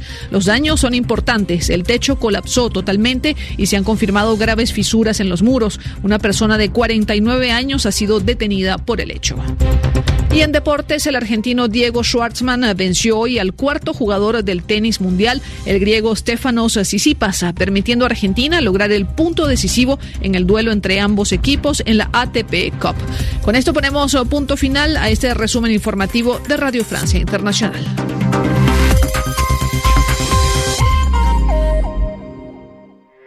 Porque tu opinión es importante, síguenos en nuestras redes sociales, en Facebook como Prisma RU y en Twitter como arroba PrismaRU. Bien, pues ya llegamos a las 2 de la tarde con 20 minutos y vamos a platicar de un tema que tiene que ver con, con redes sociales, redes sociodigitales, que tiene que ver con la mensajería que utilizamos de manera cotidiana, cuál, cuál es la mejor o cuál es la que tiene más seguridad. Siempre nos hacemos estas preguntas, aunque muchas veces no leamos con atención los términos que aceptamos a través de nuestro teléfono, cosa que ya hemos platicado en varias ocasiones. y lo hemos hecho con el maestro Luis Ángel Hurtado Razo, que es profesor de la Facultad de Ciencias Políticas y Sociales, director general de Comunicación Política Aplicada. ¿Qué tal, maestro? ¿Cómo estás? En principio, pues feliz año, te mando un abrazo. ¿Qué tal? Muy muy buen muy buena tarde, estimada de Yanira. Pues un gusto estar como siempre contigo. Eh, por supuesto, también feliz año a ti y a toda tu audiencia. Eh, justamente, pues iniciamos el año con este tema tan interesante que, que acabas de plantear precisamente en esta introducción. Así es, porque pues una de las eh, de las mensajerías que utilizamos en aplicaciones esta de, de WhatsApp. Y pues bueno se ha dado a conocer que pues puede tener, puede haber sido hackeada, así lo han mencionado distintos usuarios en torno a pues que se han utilizado, digamos, su teléfono para enviar mensajes a otras personas, un mensaje que pues ahora se sabe que es un fraude vía WhatsApp y es un mensaje que se utiliza para robarnos nuestros datos, para extorsionarnos incluso, y es algo que pues bueno nos nos tiene, por supuesto, en atención, dado que muchos millones en el mundo y en México, por supuesto, se utiliza esta, esta aplicación de WhatsApp. ¿Qué nos puedes decir? Seguramente ya leíste la, la noticia. ¿Qué nos puedes decir sobre este tema? Pues bueno, primeramente eh, eh, es un tema muy complejo eh, en todos los sentidos que de Yanira voy a tratar de explicarlo. Es un problema no nuevo, eh, justamente este problema viene desde el 2016, ya se empezaron a presentar ciertos eh, comportamientos atípicos en ciertas partes del mundo, no solamente en México, donde se sustraía precisamente los datos personales eh, de ciertas cuentas de WhatsApp de diferentes usuarios en distintas partes del mundo. eso es parte, digamos, de los riesgos que actualmente tenemos en, en Internet, eh, yo le he dicho muchas veces aquí en tu espacio que Internet, eh, debemos de, ser muy conscientes que Internet no es un espacio completamente seguro. Eh, la privacidad en Internet no existe, es una idea que a veces las redes sociodigitales y por supuesto las diferentes empresas nos hacen creer de la existencia de, de digamos, de esta posibilidad de privacidad. Todos los elementos que nosotros subimos a Internet dejan de ser privados al momento de que se publican. Entonces, WhatsApp no es la, no es la excepción. Eh, eh, nos han hablado mucho del cifrado, nos han hablado mucho del código de, privacidad, etcétera, etcétera, pero realmente es una red social que tiene muchas vulneraciones o tiene muchas vulnerabilidades. Esto eh, derivado por una parte a dos sucesos. Primeramente, uno de ellos que es el que generó justamente hace un año, nosotros despertamos el día 5 eh, de enero con un mensaje de esta red social donde nos decía que iban a cambiar las políticas en materia de privacidad eh, precisamente de esta red social. En el cambio precisamente en el cual ya nos iban a llegar ciertos mensajes o más bien iban a utilizar nuestros datos para que futuramente eh, nos llegaran mensajes de algunos elementos que sean de nuestro, digamos, de nuestro interés. Por poner un ejemplo, si a mí me gusta el fútbol o en este deporte, eh, y en mis conversaciones detectaba, digamos, el algoritmo de WhatsApp, que yo hablaba con mis amigos sobre el fútbol, etcétera, etcétera, de repente nos iban a llegar mensajes de de, de, de, partidos, eh, digo, de, de estos eh, equipos de fútbol que nos hicieran ofertas, digamos, o promociones para adquirir eh, souvenirs, para adquirir entradas, para contratar inclusive eh, señales para ver eh, de televisión, para ver los partidos, etcétera, etcétera. Esto es el, primer paso, digamos, que empezó a vulnerar eh, este, la privacidad de la gente, porque entonces, en este caso, la empresa de Mark Zuckerberg iba a empezar a leer o a ver precisamente a partir de todos los metadatos, todas las palabras que nosotros vemos, cuáles son las que repetimos más constantemente, y a partir de eso iban a hacer un filtrado y iban a decir, ah, pues a esta persona le gusta el fútbol, a esta persona le gusta el box, a esta persona le gusta la gimnasia, etcétera, etcétera, y a partir de eso nos iban a empezar a utilizar los datos personales.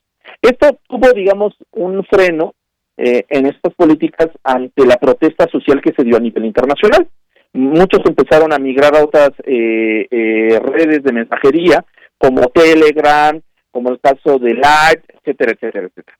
Bueno, Esto eh, frenó un poquito, pero a, eh, eh, mediados del año pasado, la empresa de Zuckerberg nos dijo si aceptábamos seguir en esta red social, pues teníamos que aceptar esta, estas nuevas políticas y esta nueva forma de cifrar. Lo que yo creo que a muchos de nosotros nos ha llegado un mensajito de que a lo mejor, con un ejemplo, Luis Ángel Hurtado ya ah, tiene un nuevo cifrado, una nueva política de privacidad y tu conversación está, digamos, eh, eh, segura. ¿Esto qué quiere decir? Que esta persona ya, ya aceptó, ya aceptó, digamos, este código y por lo tanto esa conversación que tú vas a tener con esa persona acaba de dejar de ser privada. ¿Por qué? Porque en ese momento WhatsApp ya está recopilando los datos de esa conversación. Ese es el primer momento. El segundo momento que se da y que vulneró precisamente también la privacidad de los usuarios es justamente con la caída que tuvo eh, eh, Facebook, Instagram y WhatsApp, todo el conglomerado Zuckerberg, eh, justamente el año pasado, en la cual nos quedamos alrededor de ocho horas o seis horas aproximadamente sin el uso de estas redes sociales digitales. Después de ahí se vinieron un cambio de políticas para decir que había sido precisamente eh, un, un una mal comportamiento que tuvo el algoritmo de Facebook y por eso sacaron a todas las eh, las redes sociales para asegurar precisamente la, garantizar precisamente la privacidad de los usuarios. Después nos enteramos que precisamente una de las personas que trabajaba precisamente con Facebook había empezado a, eh, más bien le entregó al Congreso de los Estados Unidos una serie de datos o más bien una serie de cables o todos estos documentos en los cuales se veía el comportamiento y el uso del algoritmo a favor de Facebook y de todas sus eh, filiales, Instagram y WhatsApp, eh, en los cuales pues lo que más importaba a esta empresa era precisamente la ganancia, sin importar la vulneración de datos, eh, eh, eh, propagar discursos de odio, las fake news, etcétera, etcétera. Esto que llevó a que precisamente algunos hackers alrededor del mundo se percataran de la vulnerabilidad precisamente de las empresas de Facebook y en este caso de WhatsApp y de Instagram. Y con ello crearon una serie de malware o de, o de estos softwares que lo que hacen es que a partir de un link que te mandan o te envían, eh, tú en ese momento, sin querer, tú le estás cediendo el control de tu información a un tercero. ¿Qué quiere decir esto? Que tú al momento de que entras a ese link que te llegan o te envían, en ese momento tú acabas de romper, digamos, el, el, cifrado o le das acceso a la persona eh, para que tu vulnerabilidad o tus datos sean en ese momento de esta persona, incluyendo el número de teléfono en el cual está registrado y todos los datos eh, principales, edad, sexo, dónde radicas, etcétera, etcétera. Esto lo que hace después es que una vez que tiene esos datos y que tú a lo mejor entraste a ese link porque había una foto tuya, había un video o algo chistoso o gracioso que a veces son el gancho, este, tú ya, esa persona ya tiene esos datos. Una vez que tiene esos datos, desde otro teléfono o desde otra eh, otro software, esta persona registra en WhatsApp como si fuera un usuario nuevo, introduce el número de teléfono y cuando le va pidiendo todos los datos, clonan en ese momento tu cuenta de WhatsApp. Y en ese momento, pues tú dejas de tener el control precisamente de tu cuenta a partir de que tú le cediste tus datos personales a estas personas. Esto se está dando en todo el mundo y ese software, debo decirlo así, fue creado en Israel.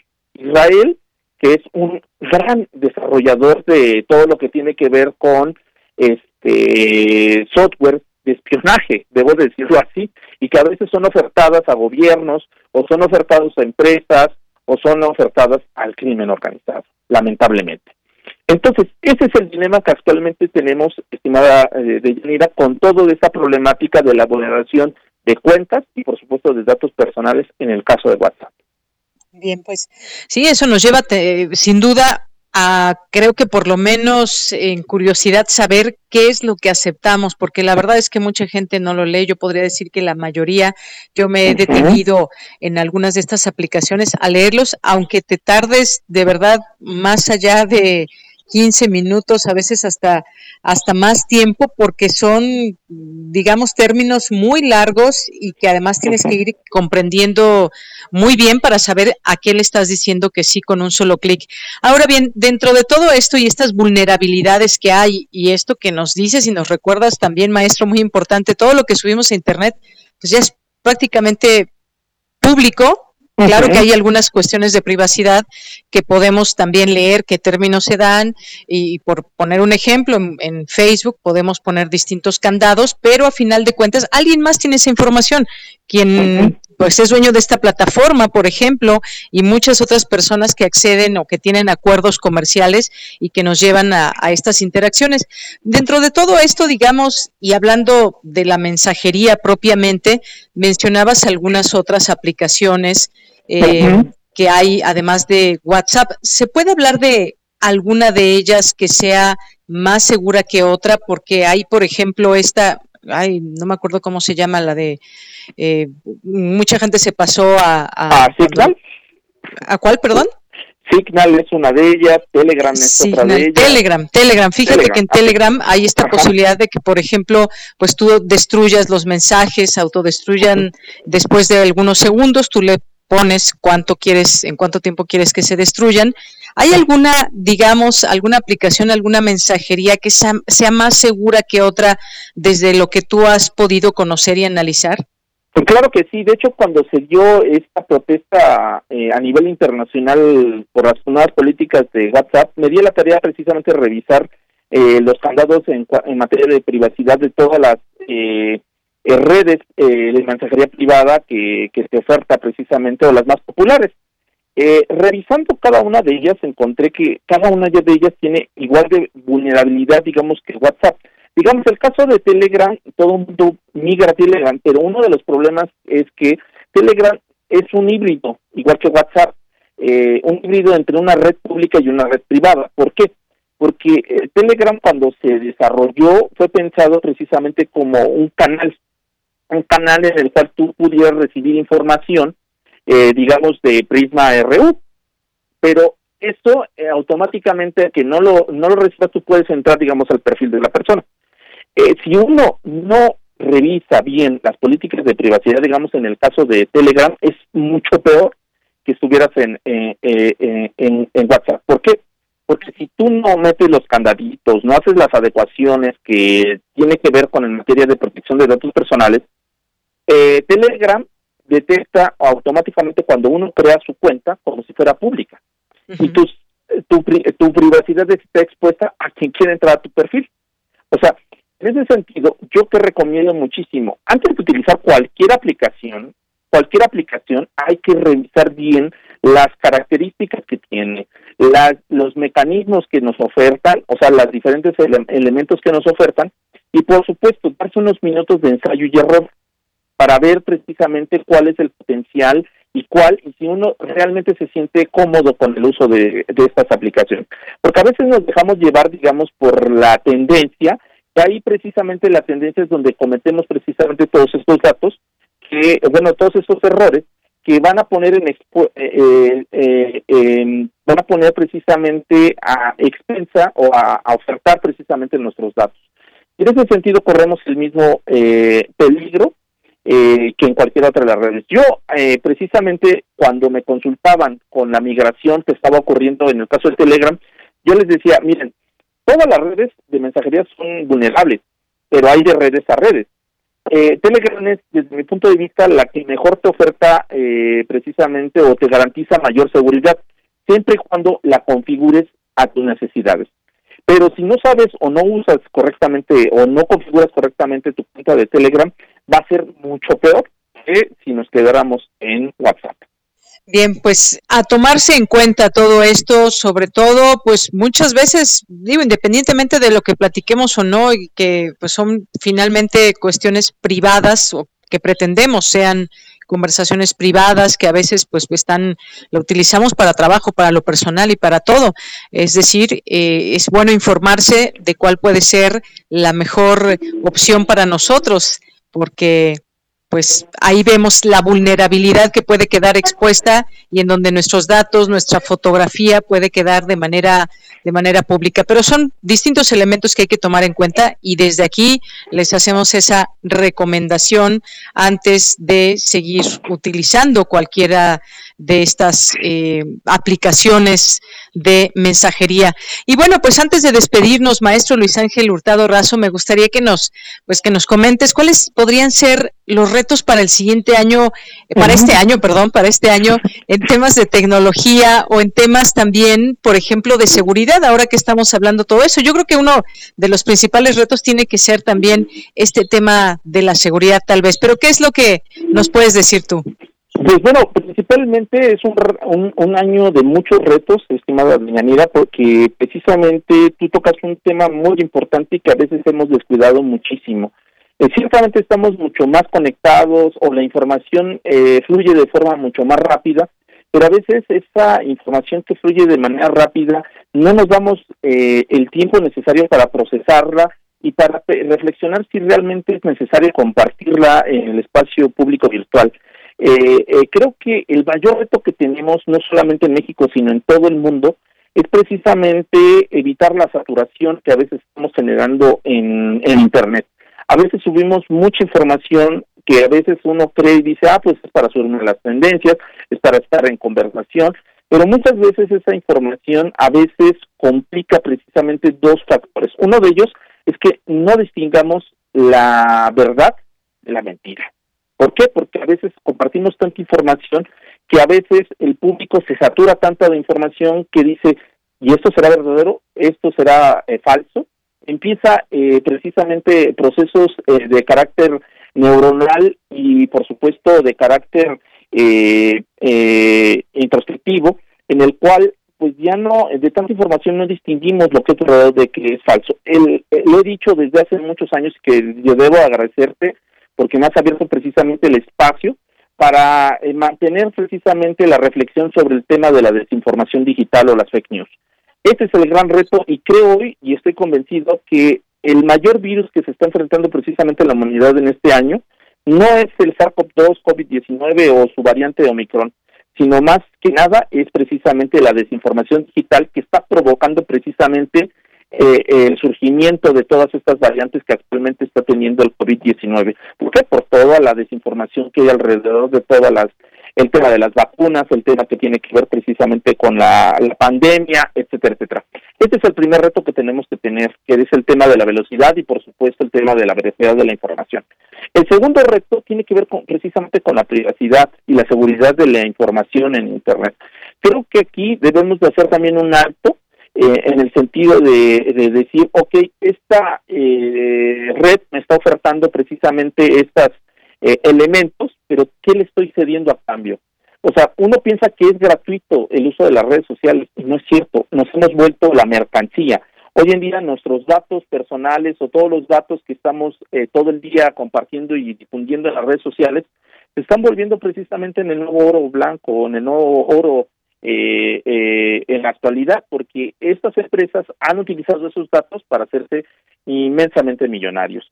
Entonces, eh, eso es uno de los elementos que debemos de reflexionar, porque a veces esos datos eh, son sustraídos, no, no solamente por Facebook, por Twitter, por Instagram, por todas las redes sociales, sino más bien en el tema que precisamente nos colocó hoy a conversar, estimada Yanira, que es el crimen organizado, o todo lo que tiene que ver con la industria de la desinformación. Nuestros datos hoy en día están alimentando ese golem, que es precisamente la industria de la desinformación y, por supuesto, al crimen organizado. Y el caso de WhatsApp es un elemento que debemos de ponernos un alto, porque precisamente inició ya muy fuertemente el año pasado esto de la suplantación de las identidades y que eh, justamente eh, le está generando muchas o millones de ganancias al crimen organizado o a la industria de la desinformación. Porque imagínate que a mí me llega un mensaje de, Yanira, eh, de, Yanira diciéndome que necesito urgentemente dinero, pues lógicamente, como a ti te aprecio mucho y eres una persona muy cercana, yo no voy a dudar en ese momento que a lo mejor lo necesites y te ceda, digamos, esa cantidad de dinero que me estás pidiendo. Cuando después me doy cuenta que fue todo una farsa, ¿no? Eh, te suplantaron las cuentas, eh, bueno, tu cuenta de, de, de, Facebook, y digo, de Facebook, de WhatsApp, y en ese momento sustrayeron información tuya, y no solamente sustrayeron información tuya, sino que yo fui partícipe de todo esta En ese sentido, creo que debemos de tomarnos tiempo, leer precisamente las políticas de cada una de las redes sociales, leer la información que nos están mandando y esos minutos o ese minuto que le dediquemos a frenar precisamente la velocidad de la información, pues nos puede eh, dejar precisamente o nos puede evitar unos mm, un mal trago amargo en un día y por supuesto en este inicio del año. Debo decirlo que México es de los países donde más suplantación se está dando de WhatsApp en el mundo. Por lo tanto, sí hay que hacer hincapié en este sentido de que la privacidad, por supuesto, es un factor importantísimo, pero sobre todo la seguridad. Y hay que exigirle, por supuesto, a esas empresas que empiecen a poner cartas en el. Bien, pues ahí están estos retos para este 2022 en esta materia, maestro. Muchas gracias. Pues gracias por estar con nosotros. Sigamos abriendo esta posibilidad de comunicación y cerremos la puerta a las fake news que ha sido también esa esa eh, infodemia que hemos tenido en todos estos meses, no solamente en temas como la pandemia, sino en otros muchos eh, temas que ya hemos aquí podido hablar de, de ellos y seguirle cerrando la puerta a esa infodemia. Por lo pronto, muchas gracias, maestro, por su presencia en este espacio de Prisma RU de Radio UNAM. Y recordar, si alguien necesita dinero, pues mejor llame por teléfono, maestro. Por supuesto. Pues, muchas gracias. Al contrario, un gusto estar contigo y por supuesto un saludo a ti y a toda tu audiencia. Feliz año. Feliz año, maestro. Muchas gracias. Fue el maestro Luis Ángel Hurtado Razo, profesor de la Facultad de Ciencias Políticas y Sociales de la UNAM y es director general de Comunicación Política Aplicada. Continuamos. Relatamos al mundo. Relatamos al mundo. Bien, pues continuamos ahora, vamos a continuar con este tema que tiene que ver con los salarios mínimos. Quedamos eh, al inicio de este informativo a hablar del tema y es que la Comisión Nacional de Salarios Mínimos la CONASAMI aprobó un aumento salarial de 22% para las zonas salariales para pasar de 141.70 a 172.87 pesos diarios, mientras que en la zona libre de la frontera norte pasó de 213.39 a 260 pesos con 34 centavos diarios. El salario mínimo, recordar, es esta cantidad de dinero que eh, pues se recibe por jornada de trabajo. Esto eh, pues se dio a conocer y hoy, hoy ya es una realidad. ¿Cómo lo vemos frente pues a un tema como la inflación, a un tema como pues el incremento de precios? Vamos a platicar de ello, ya está en la línea telefónica y agradecemos nos tome esta llamada a la maestra Patricia Rodríguez, que es académica del Instituto de Investigaciones Económicas y de la Facultad de Economía de la UNAM. ¿Qué tal, maestra? Bienvenida, muy buenas tardes. Buenas tardes, gracias por la invitación. Gracias a usted, como siempre, por aceptar y platicarnos sobre este tema. En principio, pues destacar eh, pues lo positivo que puede ser el incremento en el salario mínimo. Cuéntenos, por favor, sobre este punto en específico que pues se dio a conocer la CONASAMI. Pues sí, eh, este gobierno ha tenido como una de sus prioridades el aumento de los salarios mínimos. Sí, es bastante claro cuando vemos las cifras que los incrementos que han tenido estos eh, este rubro tan importante en la economía que es el el salario mínimo, no todos los países tienen salarios mínimos que son como que la base eh, del salario para toda la economía, la base oficial del salario de toda la economía, eh, es importantísimo como anuncio para el aumento de todos los salarios que no son mínimos y que pueden ser por revisión contractual o que pueden ser a nivel de eh, contratos profesionales, ¿no? Entonces, este, estos aumentos eh, son como un anuncio para toda la economía que las autoridades hacen con base en la inflación, básicamente, y en, en otros variables como es la productividad, como es el sector, si es exportador, no hay varios elementos, pero este anuncio de salario mínimo es muy importante.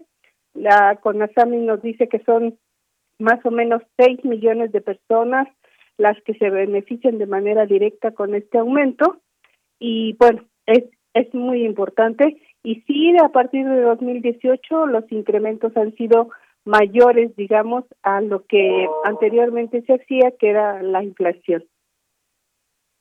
Bien, pues muchas gracias por esta primera eh, participación, este análisis, maestra, en torno al salario mínimo, que pues efectivamente ahí está el número de personas que son beneficiadas con este incremento. Pero también me parece muy importante algo que se debe comentar que tiene que ver con cómo está dividido este salario mínimo, que son dos fórmulas que me gustaría que nos platicara para comprender pues de qué manera pues se ataja frente a una situación que que, se tiene, hay inflación, no hay que perderlo de vista.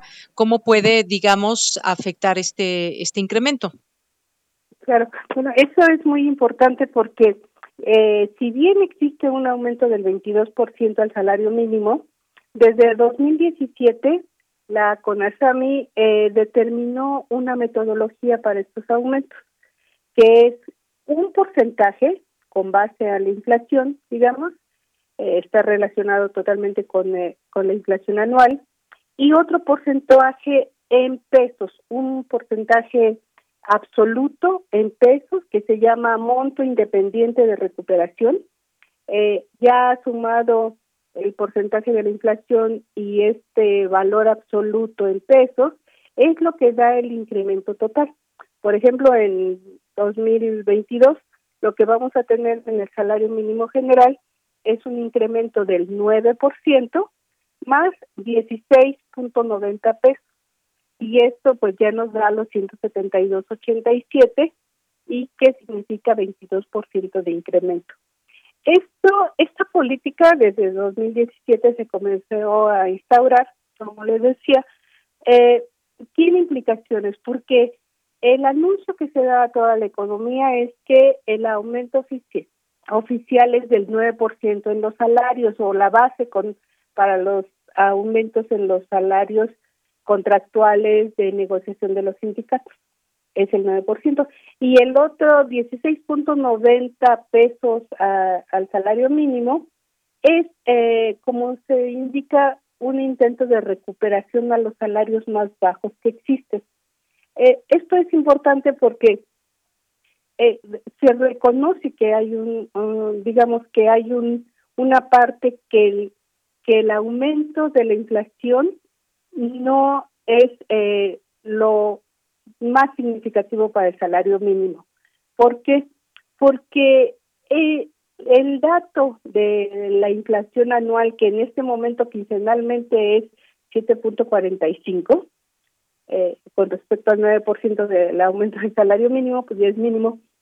Es, este dato de la inflación es un dato muy general, donde tiene infinidad, digamos, más de 350 precios y que eh, es demasiado general, digamos, para eh, como promedio para definir cómo afecta el salario mínimo.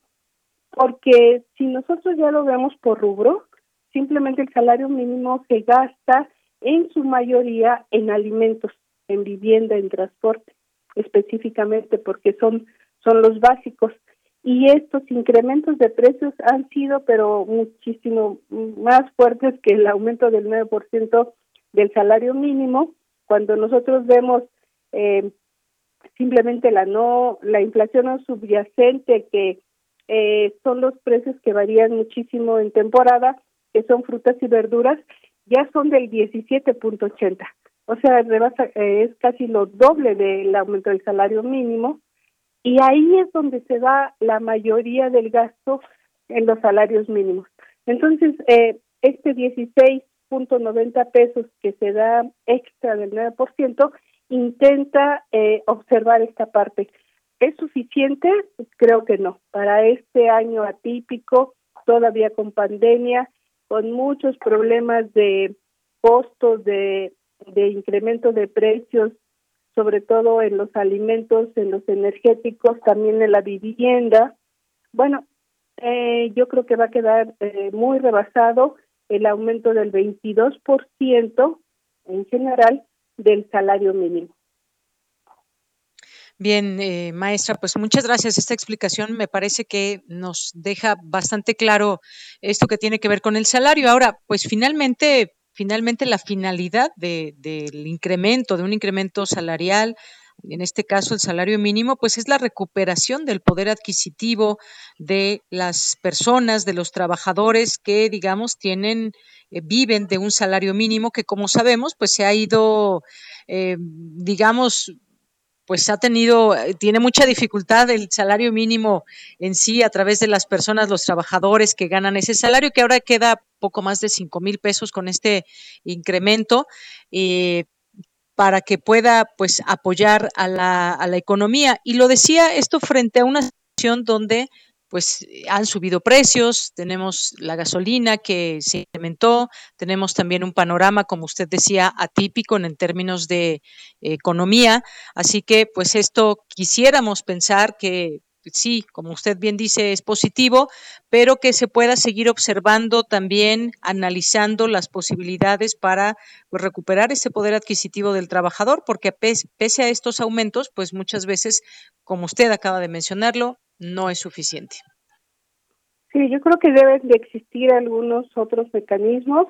Eh, básicamente yo creo que sí se debe de reconocer eh, ciertos rubros que integran el promedio general de la inflación, sobre todo eh, las partes de las mercancías, del alimentos, eh, la vivienda, el, transporte, que el transporte es muy importante porque el, incremento tan fuerte que ha, existido en las gasolinas repercute muchísimo en el gasto de transporte, en el costo.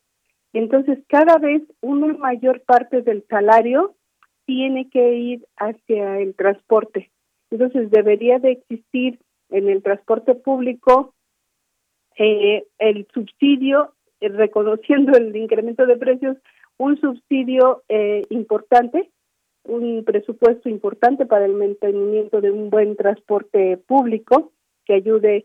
Y también hay otros rubros, pero creo que eh, fundamentalmente la parte de alimentos y de transportes creo que es eh, una de las eh, cosas fundamentales, ¿no? Que tendría que verse en los incrementos de los salarios mínimos. No dejarse llevar solamente por el por el promedio general de la inflación, sino en el caso de los salarios mínimos, poner eh, en el centro sí estas canastas básicas, precios de las canastas básicas, eh, le decía del transporte, de la educación, eh, quizá del la ropa y de los eh, zapatos, que también es un rubro que viene muy bien especificado en la inflación, y poner de forma realista cuál sería el el incremento de estos bienes que implican casi el 80 el 90% del salario mínimo del gasto del salario mínimo. Ya en salarios más altos, pues se tiene un menor porcentaje en exactamente en estos rubros y ya hay otros tipos de mercancías que se adquieren que digamos ya ya no son de indispensables o de subsistencia, ¿no? Bien, maestra, pues muchas gracias por ilustrarnos también todo, todo esto, hay que mencionar algo, que esta, eh, esto no debe ser utilizado como referente para fijar otros salarios vigentes, como los contractuales, federales, estatales ni municipales. Eso es otra cosa. Estamos hablando única y exclusivamente del salario mínimo que ganan los trabajadores. Hay una lista muy interesante para que pues que nos ilustra también muy bien cuánto gana, por ejemplo, un albañil al día, un dependiente de farmacia. Un albañil, por ejemplo, gana 260.34 pesos al día, un empleado de farmacia 260.34 de manera igualmente, así como voy a mencionar algunos eh, de estos trabajos que ganan exactamente lo mismo y cómo quedó en la zona norte su salario esta cantidad que decía de 260.34 pesos lo gana un cajero, un cantinero, un carpintero, un cocinero en, un restaurante, eh, el colocador de mosaicos, el acomodador de autos, chofer de camión, distintos choferes, operador de draga, también están los electricistas, está el gasolinero, está el oficial de herrería, el hojalatero, el jornalero agrícola, el lubricador de automóviles, está también el mecánico, el peluquero, eh, escultor de belleza, pintor de casas, eh, y aquí viene, este es el salario, y bueno, aquí viene uno que me llamó la atención, reportero gráfico en prensa diaria impresa, 387 pesos con 0,9 centavos. Eh, esta información que, que estás dando es muy importante verla en términos también de que mucho hay, el 60% de nuestra economía está en el sector informal. Entonces, estos son quizá algunos referentes, pero dada la informalidad de la economía y de muchos de los eh, estos trabajos profesionales que está diciendo que se consideran, eh, se rigen por la economía informal y a veces son menores este, estos salarios, ¿no? Sí, sí, maestra, perdón, sí son menores estos estos salarios. Estos los dije de la zona norte, pero también está eh, están los otros salarios que no son de la zona eh, norte, por supuesto, que varían y que son más, que son menores, que son más menores, excepto el resto del país. Que, que, si uno ve por ciudades, también la inflación es distinta. Eh, hay, por ejemplo, en Fresnillo, Zacatecas llega a 10.03, que es mucho mayor que el 7.37 para toda eh, todo el país, ¿no? Y así hay cerca de 20 ciudades que eh, que quieren ser representativas de los estados, digamos, y que son que están mucho más altos su inflación que la nacional. Así es, maestra. Pues le agradezco mucho su presencia aquí en Prisma RU de Radio UNAM. Eh, gracias por estar con nosotros y hablarnos de este tema del salario mínimo y sus implicaciones y también los retos frente a la situación económica. Muchas gracias. No, de nada y feliz año. Hasta luego. Feliz año, maestra. Un abrazo para usted. Muchas gracias. La maestra Patricia Rodríguez es académica del Instituto de Investigaciones Económicas y de la Facultad de Economía de la UNAM. Queríamos ir a las noticias nacionales que teníamos, pero ya no nos da tiempo. Ya estamos por terminar el programa, pero se la cambiamos por una canción con la cual nos vamos a despedir y que nos propone la producción Respect de Aretha Franklin, que un día como hoy hace historia al convertirse en la primera mujer en ingresar al Salón de la Fama del Rock and Roll. Así que muchas gracias a ustedes que nos sintonizan. Lo esperamos mañana, esperemos que con menos inconvenientes técnicos, pero con mucho gusto como siempre. Gracias allá en cabina a Coco Montes, a Rodrigo Aguilar, aquí en los micrófonos de Yanira Morán. Gracias también a Cristina Godínez, a Cindy Pérez Ramírez quienes han estado en esta elaboración del programa. Y a todos los que nos están escuchando, Adriana, también si nos está escuchando, muchas gracias y a todos y todos ustedes. Hasta mañana.